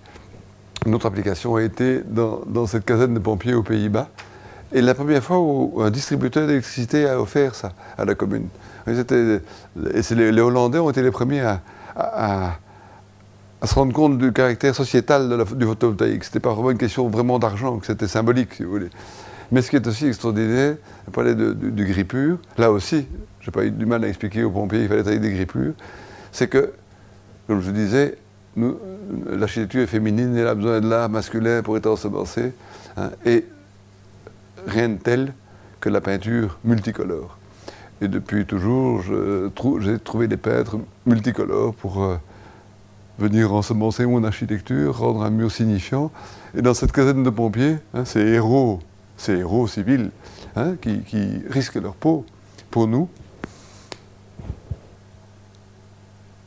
quand je parle des pompiers, j'ai toujours une sérieuse émotion. Vous m'en excuserez. Euh, et vous, comprendrez pourquoi. Et donc, euh, euh, les pompiers voulaient la couleur. Ils avaient raison. Puis on a discuté, dit écoutez, moi, la couleur, pas les prendre des photos de n'importe quoi. Et finalement, les besoins des gosses, eh si on demandait à tous les gosses de Houghton de, peindre ce qu'ils pensent des pompiers. Et donc, j'ai fait pré-peindre des panneaux bleus à orange et puis, demander à un menuisier du coin qui a offert les panneaux avec des chutes de trucs. Et puis, euh, de nouveau, Sigma Coating, mon, mon, brave François, qui m'a offert des pots de peinture et des pinceaux pour les gamins. Et puis, en une heure, les 2500 gosses de Houghton de 8 à, 10, ans ont peint ce qu'ils pensaient des pompiers sur des panneaux prépeints. Et c'était le drame de Enschede où huit pompiers sont, sont, morts. Et la suite de l'histoire. Et, puis, ces photographies continuent, et euh, ça, vous le connaissez, j'imagine, le bâtiment Europa. On a gagné le concours sans l'ombrelle photovoltaïque. J'ai pas osé. Elle était in the backpack. Et grâce à maître de l'ouvrage génial qui était Johan, tu connais Johan Burgers, toi, sûrement, un, haut fonctionnaire du, conseil qui avait créé des charges impeccables et tout. Et euh, une première réunion, j'écoutais, on n'a pas parlé de ça au concours, mais ça c'est quand même pas mal d'habiller ce bâtiment d'une ombrelle photovoltaïque. On regarde le budget et ça a marché. Et c'est comme ça qu'on a pu ajouter cette ombrelle sur le bâtiment. Puis est venu l'Ibain Transine, euh, oui, ça, en allant vers, Namur. C'est une grosse installation. Et justement, je le prends parce que hein, c'est une grosse installation, European Center. Moi, les chiffres. Hein. Je n'ai pas les mètres carrés, hein, mais elle a une puissance qui est installée de, 300, euh, de, 440 kW. et elle produit annuellement, grosso modo, 370 MW. C'est pas n'importe quoi. Mais quand vous vous rappelez que chaque habitant sur la planète, pour le moment, consomme encore 22 MW. Hein, te sommes hein, Ça fait la consommation, ça, ça permet de couvrir la consommation de 15 habitants de la planète. Et le problème du photovoltaïque, il est là. On a beau passer maintenant de 100 à, 180 watts crête par mètre carré, c'est pas avec le photovoltaïque qu'on va pouvoir s'éclairer et produire l'électricité on aura besoin d'hydrogène, on aura besoin du vent, on aura besoin d'intelligence, de la biomasse, on aura besoin de revenir à ce que nos grands-parents et grands-parents faisaient hein, en trouvant de l'énergie simplement, si vous voulez, euh, et, sans investissement technocratique délirant. Oui, et rebelote à l'intérieur, c'est qui les artistes là? Ben, L'Agence spatiale européenne hein, regarde euh, le cosmos en permanence. Hein, ils avaient quand même de temps en temps ben, une belle photo à m'offrir. Mais ils n'en avaient pas et ils ont demandé leurs copains de la NASA. Et c'est parmi les premières photos de Hubble sont là. C'est des photos exclusives. Il n'y a aucune autre copie sur la planète. Et on les a fait imprimer sur des toiles. Et quand les gamins se baladent à gauche, les gamins des écoles vont là, ben, ils voient des photos du cosmos uniques. Hein? Même dans aucun musée d'art sur la planète ou de science qui a ces photos-là. C'est un, deal entre l'ESA et, et, et la NASA. Comme quoi, il peut y avoir des histoires derrière les, bâtiments. Eh ben, ça, c'est l'ULB, hein, c'est ma faculté. Un bon bâtiment, une bonne usine à apprendre l'ingénierie, quoi. Hein, et la poésie vient des objets qui seraient créés dedans. Mais on n'a pas le sou, donc on le fait à budget serré. Hein. Alors, euh, ça je vais passer. Je, vais passer ça parce qu'on n'arrivera jamais au bout de l'histoire. Les miroirs. Il y a encore beaucoup d'autres choses à vous raconter sur le, sur le, sur le verre lui-même. Hein, euh, euh, mais comme j'ai encore trois quarts d'heure, je vais respecter mon timing. Le, miroir est quelque chose d'extraordinaire. Et le miroir, ce n'est pas nécessairement le miroir argenté. Vous avez vu la première image, hein, un verre clair peut avoir un reflet. Et ce qui est amusant, c'est la subtilité de ce reflet, sa variation souvent l'heure du jour. Mais de temps en temps, un vrai bon miroir, un miroir euh, opaque, est utile. Et ça, c'est euh, la, bibliothèque du bureau, parce qu'on a retapé une vieille ferme euh, de 1830 dont personne ne voulait, quelle, la bonne affaire. On a récupéré toutes les briques, bien cuites encore de l'époque, hein, la, bonne affaire. Hein, et on est très bien là. C'est un peu trop grand, on va quitter parce qu'il faut montrer l'exemple. Donc, vous quelqu'un, on cherche plus petit on est toujours, on est toujours 50, mais on n'a plus, plus 50 tables d'essai, on n'a plus des dizaines de milliers de bouquins, on n'a plus des centaines de maquettes, on n'a plus besoin de tout ça. On a tout sur son téléphone, donc parce qu'on a besoin de tellement de mètres carrés. Hein. C'est ce que je dis aussi à mon copain de NIF qui voudrait encore avoir un bureau individuel pour un prof. Ça sert à quoi un bureau pour un prof? Rien. Hein. il, a son, laptop, il a ce qu'il faut. Donc imaginez les économies qu'on fait dans le budget de l'UNIF. Hein. Euh, mais ceci dit, oui, dans l'ébrasement de ces vieux murs de ferme, on est venu mettre des miroirs pour augmenter la lumière. Mais je suis sûr que ça fait la différence. Et depuis là, j'applique ça un peu partout, y compris au Conseil de l'Union européenne.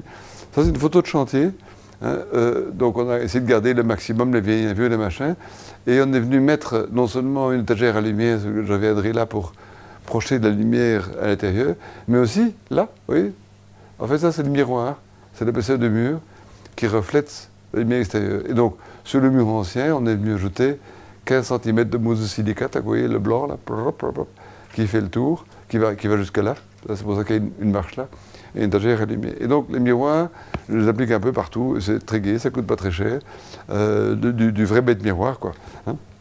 Et euh, toujours dans cette idée de, ramener la lumière à l'intérieur, et c'est des, trucs vieux comme l'humanité. Hein. C'est rien de nouveau sous le soleil. en fait, on, réécrit toujours la même histoire, un peu autrement, avec une. Non, on dessine avec une autre histoire. Je mets le pinceau. Hein, un autre mythe, un autre roman, hein, une autre croyance, un, autre affect sociétal, si vous voulez. Et euh, mettre des miroirs à l'extérieur, ça vous fait descendre parce qu'il dit mais qui va le nettoyer? À juste titre. Et une alternative qui est pas si mauvaise, c'est que comme ça, hein, euh, on essaye. On l'a fait ici dans ce petit immeuble euh, en face de la mosquée à Bruxelles, où on a simplement mis des caillebotis euh, en acier inoxydable, hein, en jouant sur la lumière diffuse. On n'a pas le sou pour le calcul, on n'a rien calculé, on va essayer, ça marche. Eh bien, ça marche super bien. Hein. Et je vous dis, on a, à l'époque, on on ne s'était pas payé une simulation radiance Adeline, rien du tout, comme ça. Et ça, et ça a tellement bien marché d'ailleurs que je vais visiter ce bâtiment, j'en parle à, Yann Pitt de Null, le dragueur, au, propre. Hein. Euh, euh, et il rentre dans le hall de je ne sais plus quelle ambassade, et là il ouvre la porte vers les bureaux, il voit ça, il dit Das évident, il est reparti. Hein. Et on a fait, et on a fait tout son siège comme ça, avec ses, avec ses, étagères allumées, et ça marche en effet très très bien. Ça protège de l'éblouissement, et ça balance vraiment un bon paquet de lumière dans l'espace. Alors, c'est aussi assez commanditaire, toujours entre deux avions et en des bateaux qui fait le canal de Panama, l'autre Suez et le troisième les îles de Dubaï, sans compter euh, euh, je ne sais pas quoi en Chine, quoi. Donc, euh, de, bateau en bateau, de temps le rencontrer et on parlait de son bâtiment, entre la discussion de ses voyages. Et vous voyez apparaître, on en parlera ici, cette tôle perforée, on en parlera. Puis, on a essayé euh, aussi peu plus loin, c'est des Suisses de, compagnons, de connaître avec les réflecteurs idylliques. Hein. si vous voulez vraiment faire rentrer la lumière à maximum, eh bien, vous employez un réflecteur dont je ne connais plus l'équation exacte de la courbe, mais endolique qui vous balance un maximum de lumière. Et on avait fait avec le CSTC à l'époque euh, des études de, simulation euh, d'éclairage naturel. C'est très, très, très efficient. Le seul problème, c'est qu'il faut les nettoyer. Hein. Et donc, c'était un concours qu'on n'a pas gagné. C'était pour montrer, euh, de temps en temps, il faut faire des concours pour dire tiens, on peut penser à ça. Et ça, c'était un petit immeuble au rond-point Schumann. On s'est compte d'autre chose un, jour, j'avais un morceau de verre un peu réfléchissant euh, sur une table de réunion. Puis je me suis rendu compte que même ça, il y avait, un reflet. C'est entre la transparence et le miroir. Je me dis, puisque les gens aiment bien ces verres euh, euh, qui protègent du soleil, eh bien, on va les faire tourner. Et donc, c'était l'idée de mettre ces verres verticaux là pour qu'ils ne s'encrassent pas, hein, avec du verre clair derrière, mais qui, qui protégeait du soleil à un moment donné et qui réfléchissait la lumière à, d'autres moments, ce qu'on a appliqué après euh, à Louvain-la-Neuve, comme vous le verrez. Il y a une autre manière de prendre ce rayonnement solaire. Et ça, c'est. C'est pas de la science-fiction, mais il faudra encore des décennies avant que ce soit appliqué de manière généralisée. Hein. c'est des paraboles concentrateurs de l'humaine sur un point fixe. Hein. Euh, ça existe problème, c'est que ça coûte bonbon. Hein. Hein, ça coûte 5 euh, millions d'euros pièce. Et que ici, hein, au Diable à Paris, on en avait prévu, je ne sais plus une, quarantaine. Euh, mais pour forcer le trait, c'était un projet un peu théorique de la Fondation Polaire à Toronto, mais qui a failli se faire. Et entre autres, avec comme sponsor, le japonais fabricant de ces histoires-là. Et là, l'idée, et c'est une des pistes, Hein, et, on raconte a bougé, c'est de. Donc, il n'y a qu'une petite partie de cette énergie qui est transformée en lumen, qu'on balance dans la fibre optique, et le reste produit de la chaleur, avec lequel on, produit de l'électricité. Hein. Et cette lumière, ces lumens sont coltinés par des fibres optiques dans des colonnes en bois creuses, hein, qui vont se ramifier comme, comme les veines et les veinettes jusqu'au petit projecteur euh, qui balance la lumière. Ça marche très bien. Hein, ça n'a encore jamais été fait sur la planète, simplement parce que pour le moment, c'est complètement hors prix. Mais ce qui est hors prix maintenant, who knows hein. Alors, la, colonne creuse ronde, c'est une invention d'un de mes étudiants à la VUB, Karl Können, il y a exactement 22 ans. Il a appris à dérouler de mes cours, et, euh, comme j'étais en cinquième polytech, je n'ai pas fait l'affront d'annoncer un cours théorique devant les étudiants. Je dis, un ingénieur, c'est fait pour inventer. Donc, je, vous donne un bon MOOCs, Massive Open Online Course, vous étudiez tout ça, vous êtes censé connaître le cours avant que le cours commence. Et au cours, on va inventer. Vous êtes fait pour inventer. Donc, votre, vos points, c'est pas compliqué. C'est 0, 5, 10, 15 ou 20. Hein, il n'y a pas de nuance, suivant le, suivant le fait que vous n'avez rien inventé du tout. Donc, vous n'êtes pas digne d'être ingénieur. Et 20, si vous avez moi inventé un truc génial. C'est le seul 20 que je donné de ma vie à un étudiant en politique de ma vie. Mais l'invention est géniale. Vous voyez ces plaquages euh, de bois, un millimètre d'épaisseur, que on, on habille les meubles et autres. Hein, on a transformé un auditoire en, en atelier de maquette, en brole-côte, si vous voulez. et le, le, à brosse des femmes de ménage, on avait mis tout ce qu'on avait, des pots de colle, des clous, des vis, des panneaux de bois. Hein, et puis quand le cours commençait, on ouvrait le truc et on, on étalait ça. Et le gars, et le, règle le geste, je m'appelle l'étudiant à faire ça. Il a dit, meneer, ik heb een idée. Zeg maar, vent. Et il prend cette feuille, il a un pot, comme, imaginez votre pot de ketchup, quoi. Hein? Il dit, meneer, quelqu'un qui à lire. Il fait, pshht, il roule il roule. Et il roule son plaqué de bois en mettant de la colle blanche. Hein, et après 10 minutes, il a une espèce de tube bizarre collé. Hein, des une colonne. Hein, et comme il avait raison. Et il se peut maintenant qu'on lance une petite usine à Wallonie, 22 ans après, enfin, avec un industriel qui n'est pas froid aux yeux, parce que ça coûte pas cher à faire, pour faire des colonnes creuses, rondes en bois, avec n'importe quel bois. Vous prenez un peuplier, vous l'abattez, vous le coupez hein, avec une râpe à fromage, hein, et vous avez votre déplié. Et vous le reroulez à l'inverse, et il n'y a plus de nœuds. Donc vous allez transformer un bois hétérogène par essence en un bois homogène, ce que les ingénieurs adorent, hein, une résistance caractéristique constante. Ça peut être un tube de n'importe quelle section. Vous voulez faire une colonne de 2 mètres de diamètre, si ça vous chante, on la fait. Faites 40 mètres de long, si le transport routier vous le permet, vous pouvez la faire. Hein. N'importe quel diamètre, n'importe quelle épaisseur de paroi, n'importe quelle hauteur, en bois, creuse. Et elle est, évidemment, beaucoup plus résistante que n'importe quel autre système. Hein. vous pouvez même mettre du sable dedans si vous voulez. Bref, à l'époque où je dessine le bâtiment, Karl Können venait de l'inventer, il est largement cité dans la sur ce bâtiment. Il ne s'est jamais fait, et donc à nouveau, autre invention géniale qui lui appartient. Eh ça se trouve, il aura fallu 25 ans avant que ce truc idiot hein, trouve, ouais, c'est pas idiot du tout, très malin, tellement simple. Hein, euh, quand, Jay Forrester a inventé l'ordinateur en croisant des fils avec ses petites donuts euh, aimantées, quand on y pense, c'est idiot, hein mais ça a été la base de tout. Quoi. Hein. Et, voilà donc c'était euh, un schéma qui est montré. Dans le même ordre d'idée, on avait fait le, concours pour la maison d'histoire européenne dans le bâtiment Isman, Kodak au parc Léopold, à côté du lycée Jacquemin. Et il fallait des. Je montrais l'image d'abord. Euh, j'ai envoyé mon, ami, mon compère Georges Meurant pour quelques projets. Il me semblait logique pour un musée d'histoire européenne. Et c'est la raison pour laquelle il a fait les plafonds et les tapis au bâtiment du Conseil. Hein, que cette diversité européenne, le thème de mes prochaines réflexions, la diversité harmonieuse, hein, qu'on euh, ait ce grand patchwork de couleurs sur ce bâtiment, qu'est-ce qu'il est, si vous voulez. Hein. Et sinon, parce que, sans rire, qu'est-ce qu'on va faire Un patchwork de vitrage dans tous ces états ben, c'est ce qui a été fait, hein, low profile. Bref, pas dire que j'avais raison, mais je voulais faire quelque chose de, très coloré là-dessus. Et euh, donc, on, a ajouté ce, on ce T construit dans la cour à l'arrière, avec non pas ces concentrateurs de lumière, mais des héliostats. Et ça va finir parce que ça, c'est pas cher. It makes sense. Hein. Vous mettez des miroirs qui suivent le soleil, euh, il y a 25 ans, c'était impayable au niveau informatique. Maintenant, vous avez ça en cadeau dans votre, téléphone portable.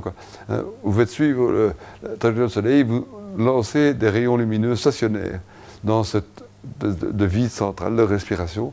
Et puis vous mettez là où il faut des petits miroirs qui vous rebalancent la lumière. Hein, et la perte de, lumière est, ridicule. Hein. Vous avez perdu des lumens qui arrivent ici. Ici, avez perdu 2%, 4%, mais vu la quantité de lumière que le ciel offre, vous avez ici bien plus que les plus gros des projecteurs euh, de DCA qu'on pouvait imaginer. Quoi, hein. Et donc dans une salle euh, normale, eh bien, ça éclaire bien au plafond. Mais ce qu'on a essayé, à notre plus grande surprise, ça marche. Ça, c'est une maquette, plus ou moins échelle 1 sur 1. Hein. On fait une maquette en carton au bureau, peinte en noir, et on a mis des tubes de papier OSC qu'on a euh, peints en noir à l'intérieur, de manière à absorber toute la lumière diffuse, puisque vous savez que la lumière, elle, va toute droite de temps en temps, elle a pris un petit coup, elle aime bien, dès qu'il y a une petite surface qui permet de diffuser la lumière, elle, dévie. Et donc, moyennant des tubes noirs, hop, pardon, hein, moyennant des tubes noirs, eh bien, vous parvenez à faire de la lumière hyper concentrée, comme avec un petit projecteur halogène dans une salle noire. Et tout ça, hein, rappelez-vous, avec la lumière qui provient en plein jour du soleil là. Tac, tac, tac, et puis là dans les tubes de WC, et elles arrivent sur, sur, sur l'objet éclairé. Hein.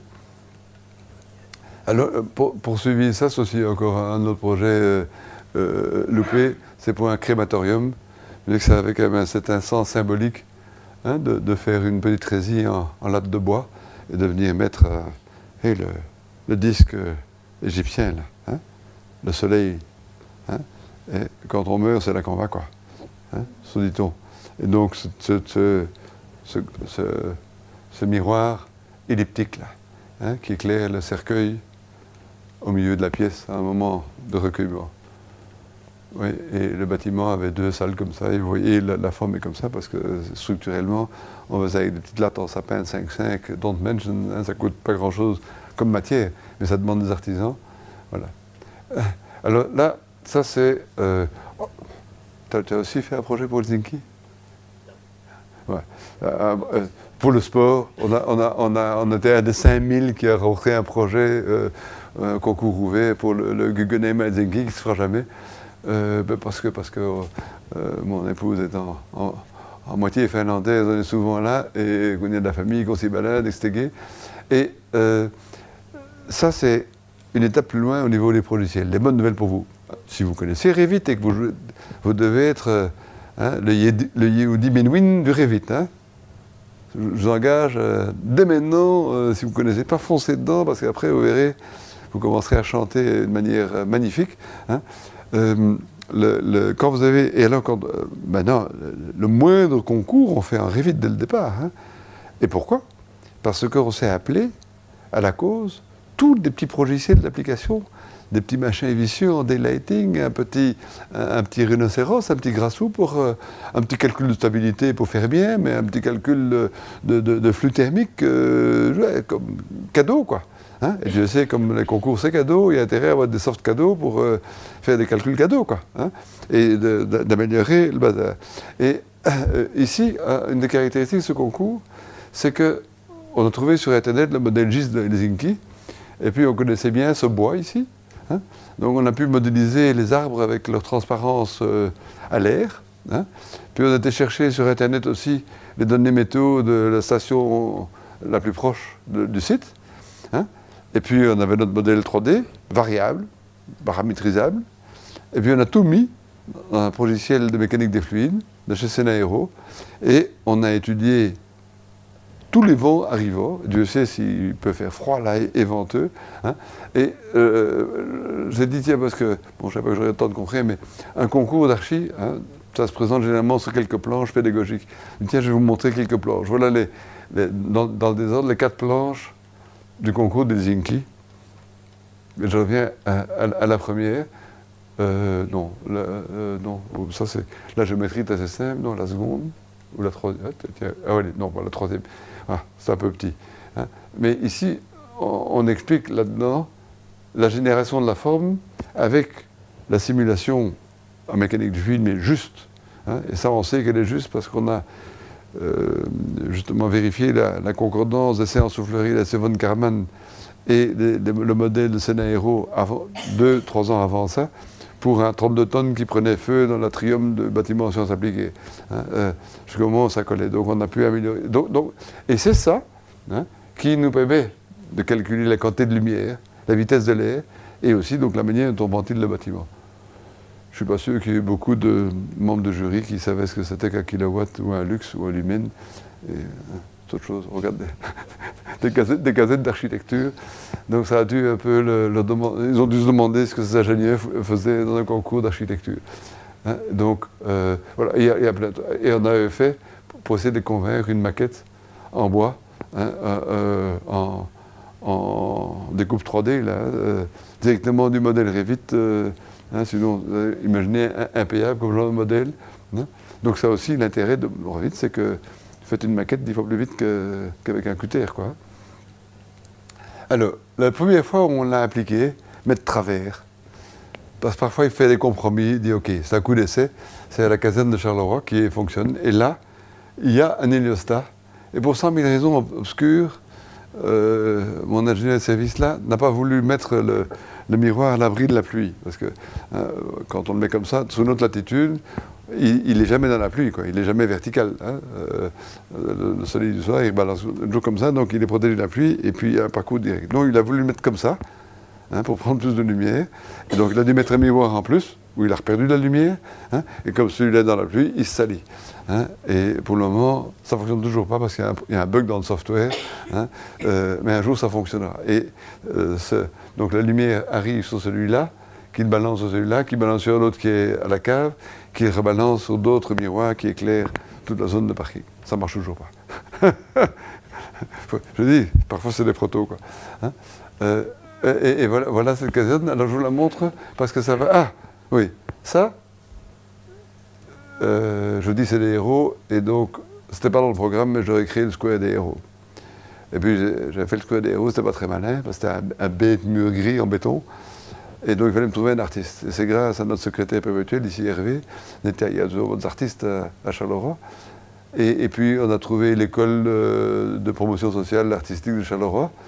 Euh, Maxime Longré était le roi, dit il y a quoi comme artiste à Charleroi? Il dit ben, il y a des taggers géniaux dans les rues. Ils, il, salopent tout. Il dit mais tu peux me montrer le meilleur des taggers mais oui, il y, a même, il y, a même un festival de tag à Charleroi. Et j'ai vu arriver 671 avec sa bague, son, blouson, machin, hein, un vrai tagger de chez Tag, quoi. Hein. Et je dis, bah, écoute, tu vas devenir artiste. Il dit, bon, allez. Si, si, oui, tu vas devenir artiste. Bon, fait. oui, tu vas devenir artiste. Hein. Et euh, ben, vous allez voir, le, bouquet, tous les bouquets pour les sont gratos sur notre site, après que l'éditeur ait pu en vendre quelques-uns quand même en librairie. Euh, donc, le, dans, le 20 juin, le livre sur la casette, c'est sur le site, et vous verrez l'histoire du TAC. Et donc, euh, il, a fait ce, truc extraordinaire, hein, euh, cadeau, quoi. Notre temps cadeau, notre a fait les bombes, les, pompiers, les échafaudages, lui son temps, et du coup, il est devenu artiste, et entre-temps, il a fait deux ou trois autres œuvres magnifiques. Il ne savait pas qu'il savait si bien peindre, le gars, quoi. Hein, voilà. Mais c'est pas, je vous montre ça parce que je ne résiste pas. Mais c'est pour approcher, aborder, ben voilà, ça c'est le, bouquin, il n'est pas encore sur notre site, tout ce qu'on peut mettre sur le site, on le met sur le site et peut tout feuilleter gratos. Hein. Euh, tiens. Il y a un désordre. Oui, mais ici, euh, c'est pour aller du, point suivant, c'est les, les parois. Le verre, c'est pas si transparent que ça. Hein. ça a un verre clair, quoi, ça, 80% de la lumière passe. Mais savoir que 7% de ce qui est retenu, c'est la réflexion, c'est l'effet miroir. Et de savoir qu'AGC vient de sortir, il y a deux mois, une, couche anti-reflet qui parvient à reprendre, et ça c'est magnifique, comme ça, hein, c'est le diable, hein, c'est un ange ou un diable, c'est verrier. Hein, ils font des trucs épouvantables comme ces notes de vitrage dans l'océan, mais aussi ils mettent au point des couches, et cette couche permet de récupérer 7% des 8%. Donc il n'y a plus que 0,8% de lumière qui réfléchit. Donc en mettant cette couche, vous parvenez à récupérer encore 7% de lumière naturelle. Direz, c'est rien. En règle générale, si on dessine bien, ce n'est pas utile. Mais enfin, c'est un progrès scientifique majeur. Il y a deux mois que ça existe. Hein. Avant, ça n'existait pas. Hein, il y avait l'admirant chez Schott, hein, euh, mais qui lui euh, permet de récupérer 5%. Mais de passer de 5 à 7, c'est quand même énorme au niveau scientifique. Bref, à côté de ça, donc, quand vous faites une verrière, un grand espace vitré, ben, vous avez 20% de la lumière qui est prise par le verre. Euh, euh, si vous faites une toile, vous avez euh, beaucoup plus. Et généralement, les verrières style cristal palace et autres, si vous avez 50% de lumière, c'est beaucoup. Et on s'est intéressé depuis quelques années à la tôle perforée. Et vous avez dans cette caserne deux applications, trois applications amusantes pour la lumière. La tôle perforée, vous verrez d'autres photos, qui est une tôle ondulée perforée, qui habille, le tout et qui fait un garde-corps pour éviter que les gars qui, font leur course à pied là autour ne tombent par-dessus bord. Et puis pour les protéger sur 2,50 m d'eau des, vents qui, dévalent du terril là. Hein.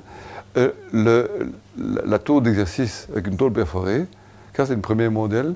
Et puis les parois en métacrylate de la salle de sport.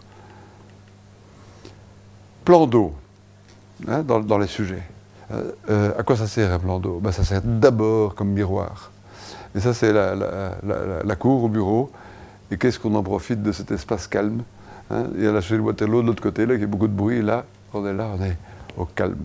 Et ça, non seulement ça reflète la lumière, et pas inutilement, ça permet au regard de, s'évanouir dans rien, hein, mais ça tempère aussi l'atmosphère, et pas un peu. Ça crée un espace éminemment agréable. Et donc, euh, à la caserne de Charleroi, on n'est pas venu à convaincre, mais je vais retourner en arrière là. Hein, en fait, ici, vous avez les, le bâtiment est rond parce que dans le cahier des charges, il ne fallait pas que les camions pompiers doivent, faire marche arrière. Donc il n'y a pas de dissolution. Quoi. Donc on a mis les 48 portes en rond, ils rentrent comme ça, ils sortent comme ça. Hein. Mais au-dessus, ben, il y a des, des, chambres, des bureaux, des machins. Et ça, des trucs orthogonaux, il n'y a rien de mieux. Hein. Et donc, au-dessus de, ce plan rond, on est venu mettre des bas, si vous voulez, et c'est chaque fois euh, des chambres, euh, une cour, une chambre, une cour, et ainsi de suite. Hein. Et justement, pour faire euh, ça agréable, on, a mis un, miroir d'eau entre, entre les chambres et entre les bureaux. Et alors, pour que pour ne pas avoir de garde-corps, au lieu de mettre un garde-corps, ben, on a mis en, toiture un filet euh, horizontal en inox qui fait quand on est sur la. Et, d'ailleurs, ils cultivent leurs propres légumes, hein, sans blague. Euh, en, toiture, il y a, des, vrais, potagers, avec des, vraies patates maison, quoi, euh, et je sais pas quoi, des salades, des trucs comme ça, et ça marcherait très bien, ils sont, et ils sont très contents en passant. Ça, c'est pour toi, Steve. Parce que le, maître à la matière est là. Hein. Mais on a, eu plusieurs expériences comme ça, toujours dans le même but, et celui-là est le plus impressionnant, c'est un centre de recherche. Oui, non, non, non, c'est la préhistoire, hein, euh, plus de 25 ans. C'est un centre de recherche en chimie organique, 30 euh, km au nord-est de Naples, dans les Apennins. Il, fait, il y a un mètre de neige en hiver, il fait 45 degrés à l'ombre en été, un climat euh, de dingue. Et il a été fait en même temps que le, club des ambassadeurs euh, Ariad par euh, Même, même époque. Quoi. C'est les deux premiers bâtiments qui ont des clients qui ont décidé de faire un bâtiment fermé avec une tente. Un bâtiment permanent en tente. Et donc il fallait climatiser ça. Hein, et donc l'eau était essentielle. Hein. Alors qu'est-ce qu'on a fait hein, donc, on a fait un, plan d'eau autour, c'est une maquette d'études, on a fait un beau, un beau plan d'eau en mettant des vieux oliviers autour, après bien rectangulaire. Mais qu'est-ce qu'on fait? On prend l'air flush avec l'eau là, on récupère toute la fraîcheur latente de l'eau, et puis on, la pulse dans un, un de ventilateur, des pales de 3 mètres de diamètre, touf, qui pulse cet air frais dans, cet espace et il est ressuscité de l'autre côté. Hein. on a fait des calculs là-dessus. C'est moins grave que les petits ventilateurs des bâtiments BCBG, euh, PEB de la région bruxelloise. Hein. Hein, ça bouffe vraiment très peu d'énergie. Et quand vous saurez qu'au milieu de là, il y a une colonne de cracking où on craque des molécules à 600 degrés, direz c'est quand même pas mal que ça marche. Quoi. Mais ça, ça marche euh, très très bien. Et c'est lié à la stratification de l'air. Vous verrez d'autres projets. donc, oui, l'air la lumière et l'air travaillent ensemble, et l'humidité.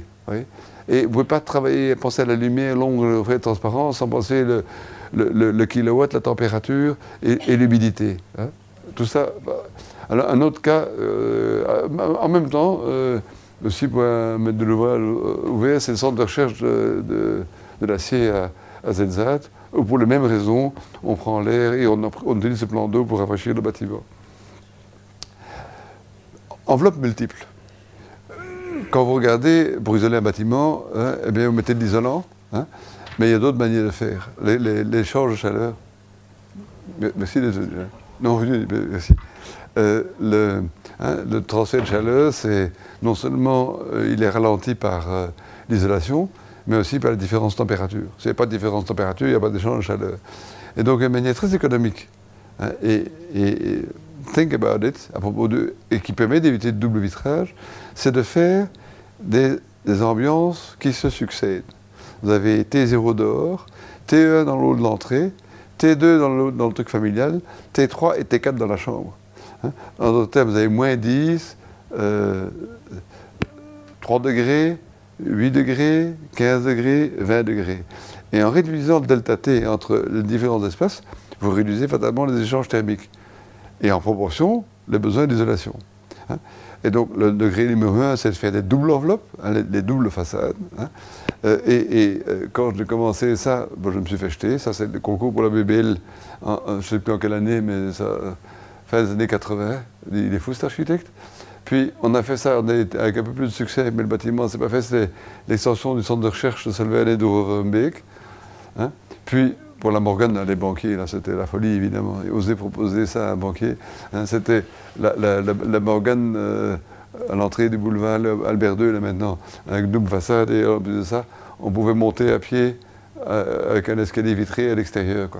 Hein, euh, on n'a pas idée. L'escalier devait dans une cage opaque avec des tubes néons, évidemment. Hein. et puis, puis, rebelote, de nouveau le monde de l'acier, la première qu'on a réalisée. Et une première, ça, ça paraît rigolo, hein, mais à l'époque, en Europe, oui, euh, il y en avait une ou deux à Moscou, double beau, mais sinon, c'était considéré comme euh, aberrant. Mais heureusement que mes copains de Sidman ont accepté, c'est cet immeuble qui est toujours là, euh, qui n'était pas destiné à rester très longtemps d'ailleurs, est toujours avec cette double façade, et donc on a, pardon, on a ces, ces, ces buses d'aspiration qui, à faible vitesse, puisque l'air chaud monte, reprennent cet air chaud, et, c'est les viciers des locaux qui alimentent ça, et qui reprend la bonne partie de l'énergie du bâtiment. Et ça fonctionne depuis 24 euh, euh, ans maintenant, très très bien. Et euh, la preuve, c'est que le locataire est toujours le même. L'EFTA, Urban Free Trade Association, je n'ai rentré dedans comme premier locataire, il est toujours là. Et puis, on a continué l'idée des...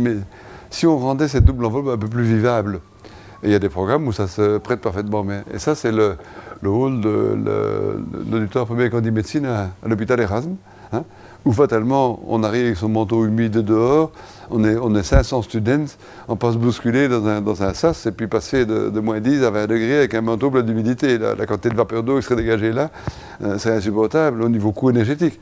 Donc, il était censé d'avoir un espace à, à 5 degrés avec moins 10 dehors pour que toute cette vapeur des vêtements, quand il, quand il pleut ou qu'il neige, ne, ne, ne, ne s'évapore pas. Donc il y avait une conjonction incroyable de, de logique là-dedans. Hein. Et c'est ce qui m'a permis de faire ça. Et vous ne me croirez pas, mais la façade est du simple vitrage. C'est du simple verre de 4 mm d'épaisseur. Et ça, ça, fonctionne très très bien. Je ça fait aussi, mais ça fait 23 ans. Hein, je ne me trompe pas. Hein. Que 24 ans que ce truc euh, marche bien. Et au niveau entretien, il n'y a pas grand-chose. Et puis on a continué les, éditions du Puy à, Fleurus, où on a créé ces espaces, où on a ces corridors, je ne sais pas s'il y a d'autres façades. Enfin, on a, euh, allez voir sur notre site, on a, il y a de nouveau, là il y a trois espaces tampons. Hein, euh, et tout ça, pourquoi? Pour, pour, envoyer du verre clair, pour éviter ces verres miroirs. Hein. Et vous remarquez, euh, à propos, c'est du verre clair, oui, que le verre clair, il y a du reflet. Hein. Il y a des ombres, la lumière, transparence et reflet sans, qu'on n'ait rien fait, si vous voulez. C'est une bête façade en verre. Et regardez maintenant autour de vous, vous verrez combien ces quatre euh, états euh, se, se, chevauchent. Ça, c'est la, la magnate du CL, euh, où on a poussé un peu plus loin, et ça, fonctionne vraiment très très bien. C'est la première fois où on a pu disposer simultanément de soft acoustique, de daylighting, thermodynamique, structure et archi. Dès l'esquisse d'avant-projet, on modélisait 3D et on calculait la lumière naturelle, l'acoustique, le thermique, les flux, l'ensemble. Ce qu'on a appris là-dedans, c'était magnifique. C'était vraiment une exploration intellectuelle. Bon, c'était pour l'UCL, je veux dire, on avait euh, énormément maître de l'ouvrage qui était intéressé par cette approche un peu particulière. Et c'est ce qui a conduit à toute, la, toute, la, logique de ces doubles façades successives. Hein, et euh, pour ceux qui ont déjà été dedans, vous vous demandez pourquoi ce plafond, et ça c'est un... Vous voyez, c'est partie des choses euh, réalisées d'espérer pour entreprendre. C'était vraiment une première mondiale. Euh, l'acoustique, c'est une salle particulière, acoustique variable. On doit pouvoir y faire jouer un orchestre symphonique, comme faire une conférence, comme, euh, moi, là, devant 1200 personnes, en étant audible, sans micro. Et euh, me dit, je disais à Marcel Crochet à l'époque, écoute, en plein jour, on a un cours en plein jour avec des tubes néons allumés, comme ici, c'est débile, quoi. Hein, on, a, la lumière naturelle. Et euh, donc, on va faire une salle qui peut être éclairée naturellement. Hein, et donc, si on fait un spectacle, faisons comme les Grecs, un spectacle en plein jour, hein, on mettra des, des, héliostats et des projecteurs, des miroirs, on fermera, on occultera la salle et on mettra des miroirs, comme ce que je vous ai montré, on éclairera la scène avec, euh, non pas des projecteurs bazooka, mais avec euh, notre bon vieux soleil, quoi. Et même par jour gris, parce qu'on dit, oui, mais quand il fait gris. Et eh bien même quand jour gris, vous imaginez, c'est comme lumière dans l'air, même par jour gris, quoi. et, et, donc, on fait tout ça. Et aussi, la salle, on peut faire un cours ici, éclairé naturellement. Et c'est là, ici, ça devait être une verrière. Hein, et, la forme de ce caisson, donc vous imaginez que tous les projecteurs de théâtre sont là-dedans, hein, que la, modulation acoustique, ce n'est pas, pas, un geste d'architecte, c'est un travail d'équipe, la, conséquence de, plein de choses. Et malheureusement, je me mets toujours, j'étais en train de donner un cours à Antofagasta, dans le désert d'Atacama au Chili, d'un étudiants qui, eux, connaissaient le nombre plastique de Van der à propos. Mesdemoiselles, consoeurs, futures consoeurs, je parle de Van der Laan, il nombre plastico, s'écrit 500 students tout à coup, mon grand étonnement dans la salle. Et pendant que j'étais ému par ce, cri de, joie de ces architectes, quelqu'un a cru bon dans mon dos de faire, mettre un roofing sur les futures verrières pour faire une économie de bout de chandelle. Je ne suis jamais parvenu à faire enlever le roofing. Et donc, cette grande-là est toujours les yeux fermés. On attend toujours le prince charmant pour les ouvrir. Mais ça viendra un jour avec le coût de l'énergie et la mauvaise conscience environnementale qui finira bien par naître le ciel un jour sur ce méfait inqualifiable. Hein. Alors vous avez aussi un grand foyer, et là, heureusement, il n'a pas pu me, supprimer la lumière naturelle, et pour ceux qui vivent ce foyer en n'importe quelle saison, ça marche bien. Mais la raison principale de cette grande-là, ben, quand, quand Lucien m'a confié ça, euh, elle était prévue n'importe où, entre guillemets. Et plein d'architectes avaient été piégés par cette implantation ingrate, et je le savais, et je dis à Lucien, écoutez, l'endroit n'est pas bon. Et Raymond Lemaire était là, cette réunion, et c'est extraordinaire. Il me dit, mais à Marcel Crochet et au conseil d'administration, mais euh, Philippe n'est pas mauvais urbaniste non plus. Donc, je lui cède volontiers ma place, c'est qu'il dessine la partie ouest de la ville. Et ça lui permettra d'implanter la Grande convenablement. C'était un grand bonhomme, mais je vous dire, quand il m'a dit ça, devant le conseil d'administration du CEL, j'avais encore des, des, frissons de, gratitude. Et donc, évidemment, je pas faire ça tout seul. J'avais ça avec Raymond Lemay, avec tout, le monde. Hein.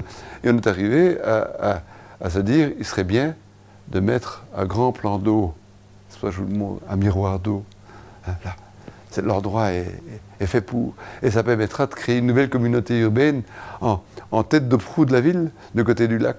Hein. Et donc, il y avait un programme d'un hôtel, là, de, beaux immeubles d'appartements là, et puis, dans la perspective, la, Grande Lac qui est, bel et bien là, et se reflet dans ce lac avec le, niveau bas, le péristyle inférieur.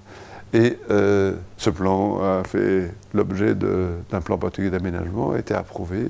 Les instances euh, aux plus, hautes instances régionales. Euh, et c'est après cet accord seulement que j'ai osé proposer d'importer la grande là. Cette grande-là n'a de sens que par ce plan d'urbanisme. Il a failli périr brutalement, vilainement.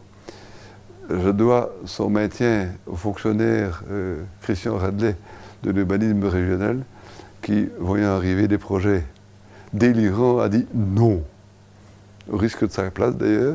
Et c'est grâce, si jamais un jour ce plan d'eau euh, voit le jour, et c'est toujours possible, et j'espère pour l'UCL que ça viendra, moi je m'en fous, mais vous imaginez hein, euh, la, logique de la chose, quoi.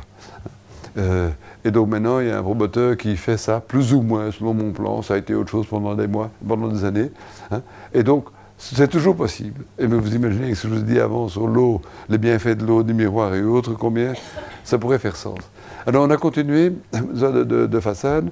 Euh, ça c'est un logement social à Gansour, une tour de logement, avec des vieux châssis à moitié pourris. C'est les trucs jaunes, on les garde. Hein. il y a moyen, avec une simple peau de verre, malheureusement, on n'a pas convaincu, hein, de créer des, des, grandes terrasses, peut-être 2 mètres, de manière vraiment des espaces de, vie. Euh, oui, il y a de temps, hein. euh, mais on est bientôt à la fin. Des espaces de vie euh, pour, ces allocataires sociaux, tout à fait logique, là où ils laissent traîner leur, bazar, leur petit jardin dans l'espace.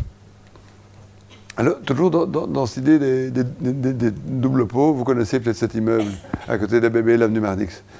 Euh, le, euh, maîtresse d'ouvrage extraordinaire, Sandrine Blaton, qui avait hérité de son père ou grand-père, bon, un bon brave, une belle brave usine à, gratter du papier, quoi, un immeuble de bureau euh, banal, hein, pas indigne, mais un bête truc, quoi.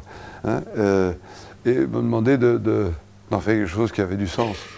Et on s'est rendu compte que, une colonne sur trois était euh, que deux colonnes sur trois étaient fausses. Et euh, être en face du Palais Royal avec une vue sur le parc de Bruxelles et avoir devant son nez une fausse colonne, j'ai pas, pas eu beaucoup de difficultés à convaincre Sandrine Blaton que ça faisait sens supprimer les colonnes inutiles. Parce que c'était vraiment inutile. Hein. ça aussi, éviter de mettre des choses inutiles en architecture parce que par définition, ça ne sert à rien et ça fait mal en plus. Hein. Et donc, on a enlevé les colonnes inutiles et puis on a mis, on a mis l'isolation sur les colonnes et puis pour isoler le, parmi de la fausse pierre ou du, verre euh, sémini-pierre, on a mis du triplex. Et puis, comme le triplex n'aime pas l'eau de pluie, on me dit on va mettre euh, un, un et cette parure en telle de verre. Et du coup, ben, on a mis euh, des portes-fenêtres plutôt que des fenêtres. Et du coup, on a mis des terrasses ça a intéressé la banque Rothschild et l'ambassade de Suède, figurez-vous. Et il est évidemment imminemment, et puis il y a des ventelles, des, stores extérieurs en bois, hein, qui font étagère à lumière d'ailleurs de par ailleurs, là-dedans. Et, ça devient un endroit assez charmant. Ah tiens, j'avais demandé de mettre une photo intérieure. Vous allez voir sur notre site, euh, sur notre site, vous pouvez taper le numéro hein, 01494 et vous tombez directement sur les projets pour les students. Hein. Ah, ça c'est toute récente, euh, une, maison, petite maison que j'ai faite pour, Alain Hubert, notre grand héros, explorateur des pôles, euh, et lui aussi ingénieur de formation de, de l'UCL. Quand je lui parle technique, il comprend. Quoi. Je lui dis écoute, pour ta maison, ça consomme peu d'énergie. Et j'explique l'histoire de, l'oignon, les, enveloppes successives. Il dit bah, c'est évident. Hein. On avait entre-temps déjà fait la base d'Antarctique pour lui, au pôle sud, hein, où euh, on avait des, des problèmes énergétiques des questions énergétiques assez évidentes. Et donc cette maison est basée sur le principe des trois espaces. Donc vous rentrez, oui, euh, ceci, c'est l'orientation est-ouest.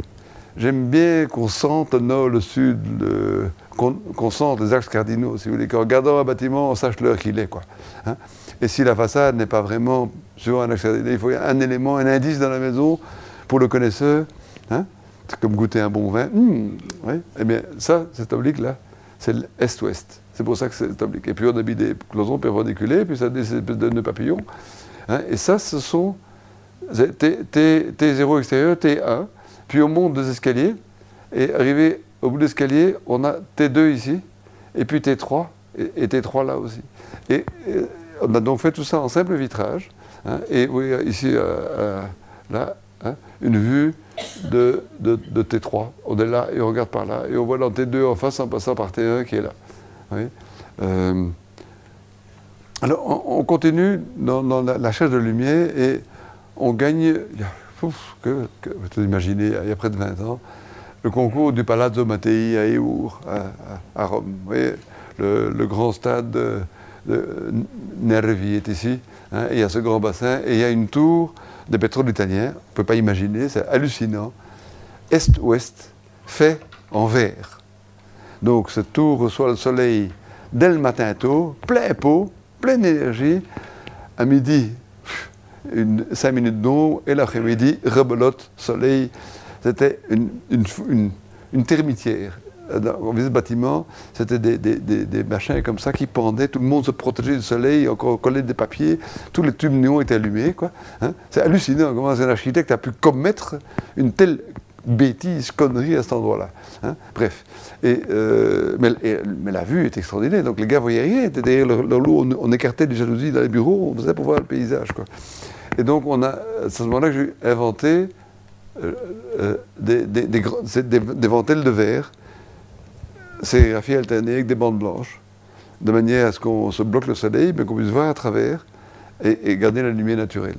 Hein, et ça, c'était une des planches euh, pour expliquer, pour l'un, une des raisons pour lesquelles on avait gagné ce concours. Rien, ça ne s'est pas encore fait, ça sera peut-être un jour.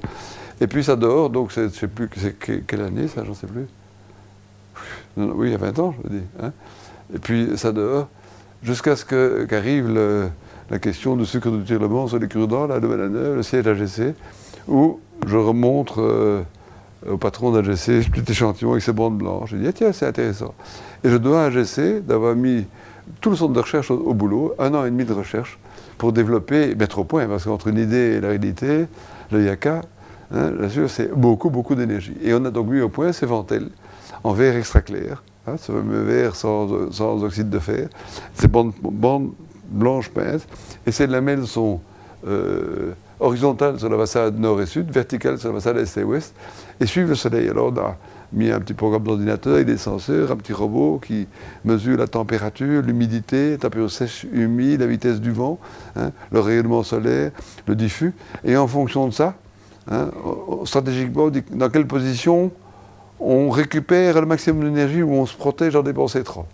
Et ça marche super bien. Je ne suis absolument pas l'auteur de ce projet ciel, hein, donc je n'ai aucun crédit là-dessus. Ça m'a demandé est-ce qu'il y a moyen de le faire? On m'a dit oui, je dis bah, c'est tant mieux, faites-le. Hein. Et ça veut dire que c'est le premier bâtiment sur Terre avec du verre transparent qui est zéro énergie dans les normes, c'est une tricherie, hein, c'est un mensonge, mais tout le monde aime bien ce mensonge. Enfin, bâtiment sans énergie, ça n'existe pas. Le fait de respirer bouffe de l'énergie. Hein, mais euh, disons, euh, on peut difficilement imaginer faire moins. Et, voilà, donc vous voyez à gauche les, les, les verticales au droit des patios du restaurant, et à droite les ventelles horizontales au droit du, hall d'entrée. Et ça, c'est l'impression de l'ambiance dans les bureaux quand des ventelles. Voilà, là, euh, c'est un jour froid d'hiver. Hein, donc il y a du soleil, on serait bien fou de ne pas prendre d'énergie. Donc le froid d'hiver, hein, les ventelles sont horizontales. Hein, mais le même jour avec le soleil en été, elles sont fermées évidemment. Hein? Alors à nouveau, ceux-là, les, les students vous pouvez le feuilleter. C'est des bouquins, ces bouquins que je montre là, c'est des bouquins purement techniques, scientifiques. Euh, c'est des cours quoi. Euh, donc en lisant ça, c'est fait pour que vous appreniez quelque chose. Quoi.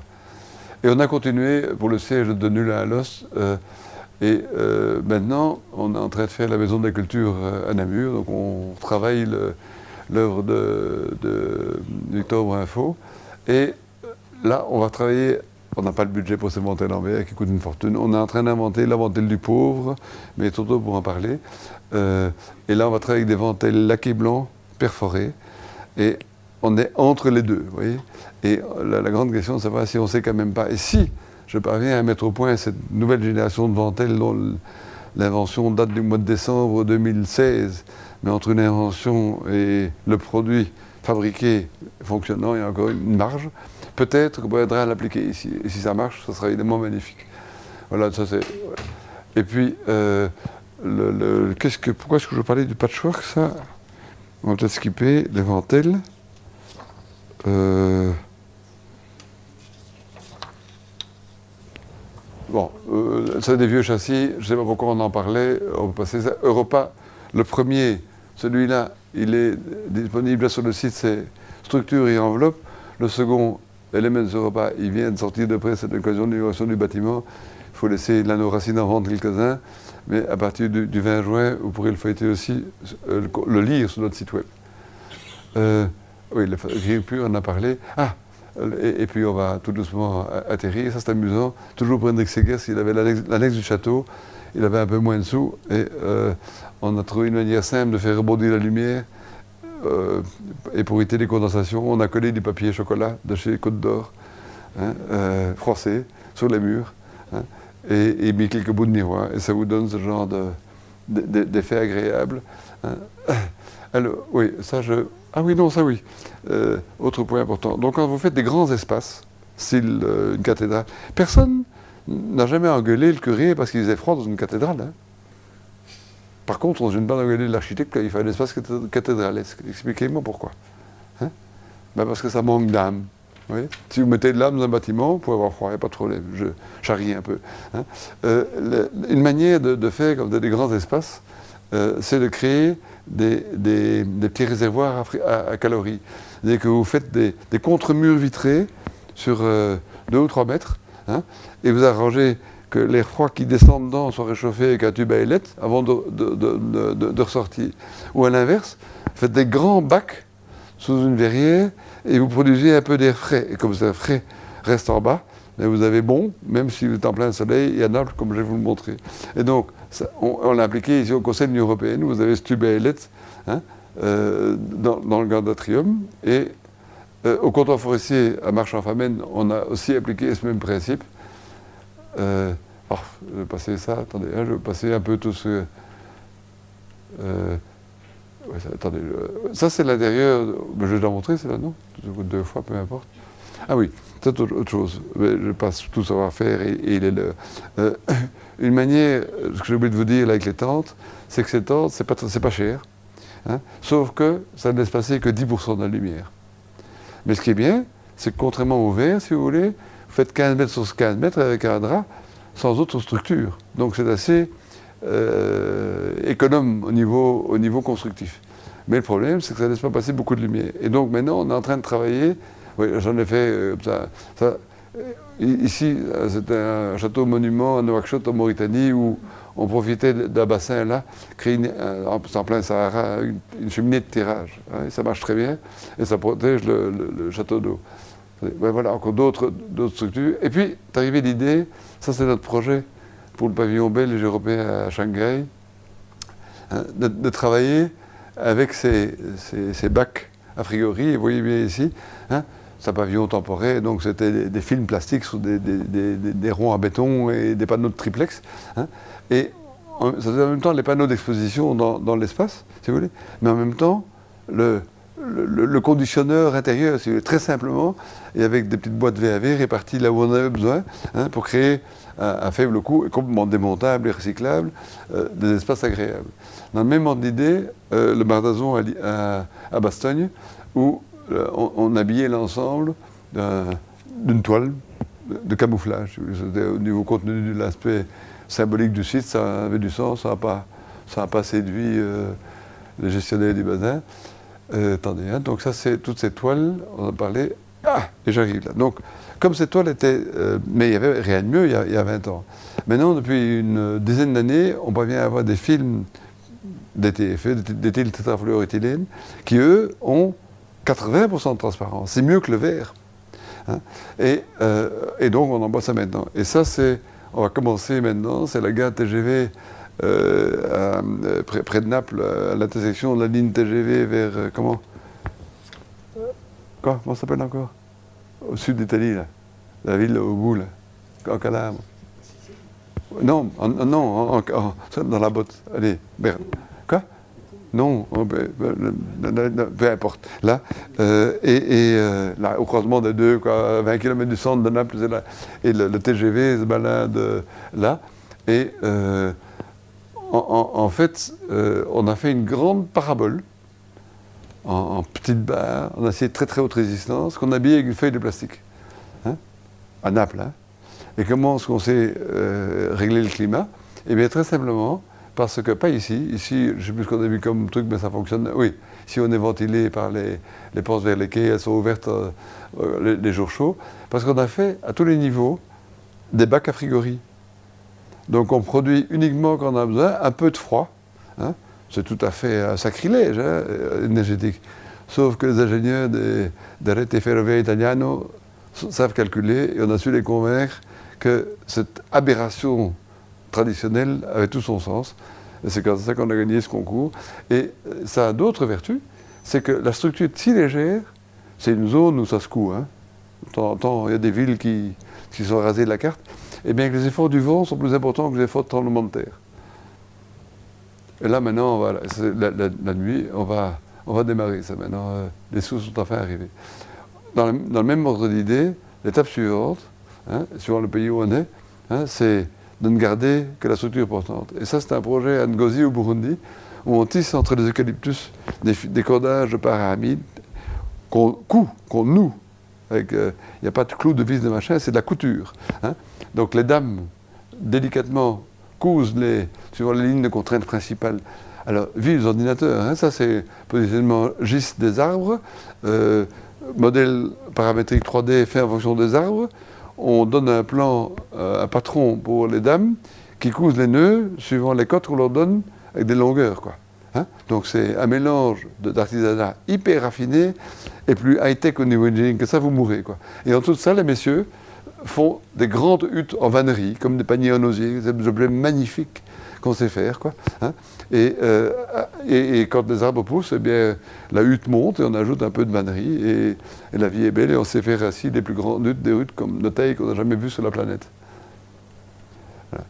Et euh, pour finir de, de, montrer l'autre projet en Chine, ça c'est l'autre, là, pour une chose dans une carrière où on vient mettre euh, une salle de spectacle et les, les balcons sont faits avec des vieux morceaux de bateau. C'est le plus grand port de pêche chinois.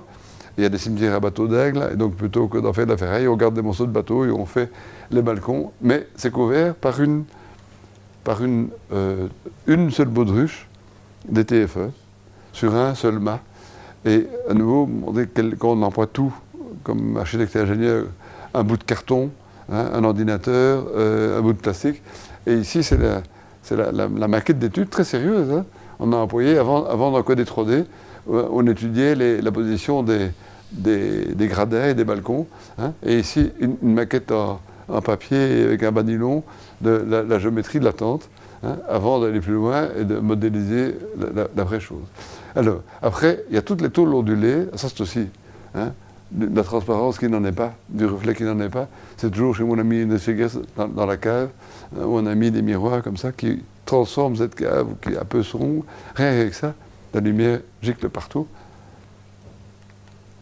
Et, oui, et le dernier sujet, mais c'est la tôle perforée, euh, où on, a en plein là-dedans, où on s'est rendu compte qu'on parvenait à avoir une transparence lumineuse de 60%, donc six fois une, membrane textile, hein, avec des tôles. On est en train de faire un projet en tôle de 0,15 mm d'épaisseur. Votre cadette de coca, c'est 0,10. Hein, et que si vous travaillez en 2000 mégapascales, hein, donc euh, 10 fois grosso modo un acier S235, un acier S2000. Hein, euh, le module de CZ reste le même, mais avec des fines tôles pleines de trous. Hein, vous savez faire des choses très souples, dont des terrasses comme celle-là, ou celle-ci, qui est la collège tourne d'un trait, qui est en train de se terminer avec cette terrasse portante. Et vous avez cette application pour les façades de la caserne de Charleroi. C'est la façade, on voit à travers, comme vous voyez. Et c'est une bête tôle, euh, une bête tôle de plancher hein, qu'on a perforée et qu'on a mis verticalement en une pièce comme ça pour faire la, façade. Et puis les escaliers au Conseil de l'Union, vous vous rendez compte que ça porte des escaliers et c'est résistant au feu. Puis ça, on n'a pas fait. les colonnes qui portent la toiture du château Cheval Blanc à Saint-Émilion, qui en même temps fait venir la lumière à l'intérieur et protège les, les, ouvriers euh, qui s'occupent des cuves. Et celle-là, elle est réalisée. C'est la, la, tour 6 de Charleroi il y a un voile en béton, mais ce voile en béton, c'est des panneaux vissés sur cette petite charpente, fait de cornières en acier, hein, reliés par des panneaux de tôle perforée. Qui, ben ça, le ferronnier, quand je lui ai demandé de me souder deux tôles perforées ensemble, il m'a dit Monsieur, c'est pas possible. J'ai demandé euh, Vous avez déjà essayé? Et du tout rouge, il m'a dit non. Il ben, essayez. Et le lendemain, il l'avait fait. Hein. et, donc, c'est fait de, morceaux de tôle soudés ensemble, et ça, et ça tient très bien. Pour un autre client, il le voit et il me dit c'est pas possible. Il le voit, hein non, ça marche pas. Il dit mais enfin vous l'avez là. Non, ça, arrive encore. Hein et ce client, c'est suite de cette tour-là. Hein et il a décidé, parce qu'il ne croyait pas que c'était possible, alors qu'on l'a donné de calcul, d'ajouter ici, parce que ses clients, c'est des clients riches, vous comprenez, il ne faut pas qu'il y ait de problème. Hein il est venu me mettre trois, renforts supplémentaires. Ça ne s'invente pas. Hein. Comprenez, les appartements à un million d'euros, il faut que ça soit chic. Hein. Oui, ça ne doit pas être con pour autant. Enfin voilà. Mais ça, c'était la semaine passée, ça. Donc ça, ça, arrive. Bon. Et ça, c'est pour dire jusqu'où on peut aller. C'est l'escalier dans la maison d'Anna Hubert.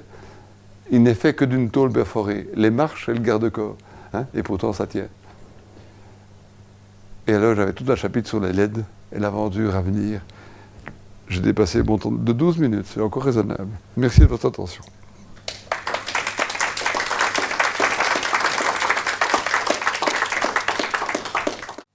Les sciences, la connaissance, la connaissance, l'histoire, la nature, la, médecine, la médecine, l'éthique, la la psychologie. psychologie, les arts. Collège Belgique, Collège Belgique, lieu de savoir.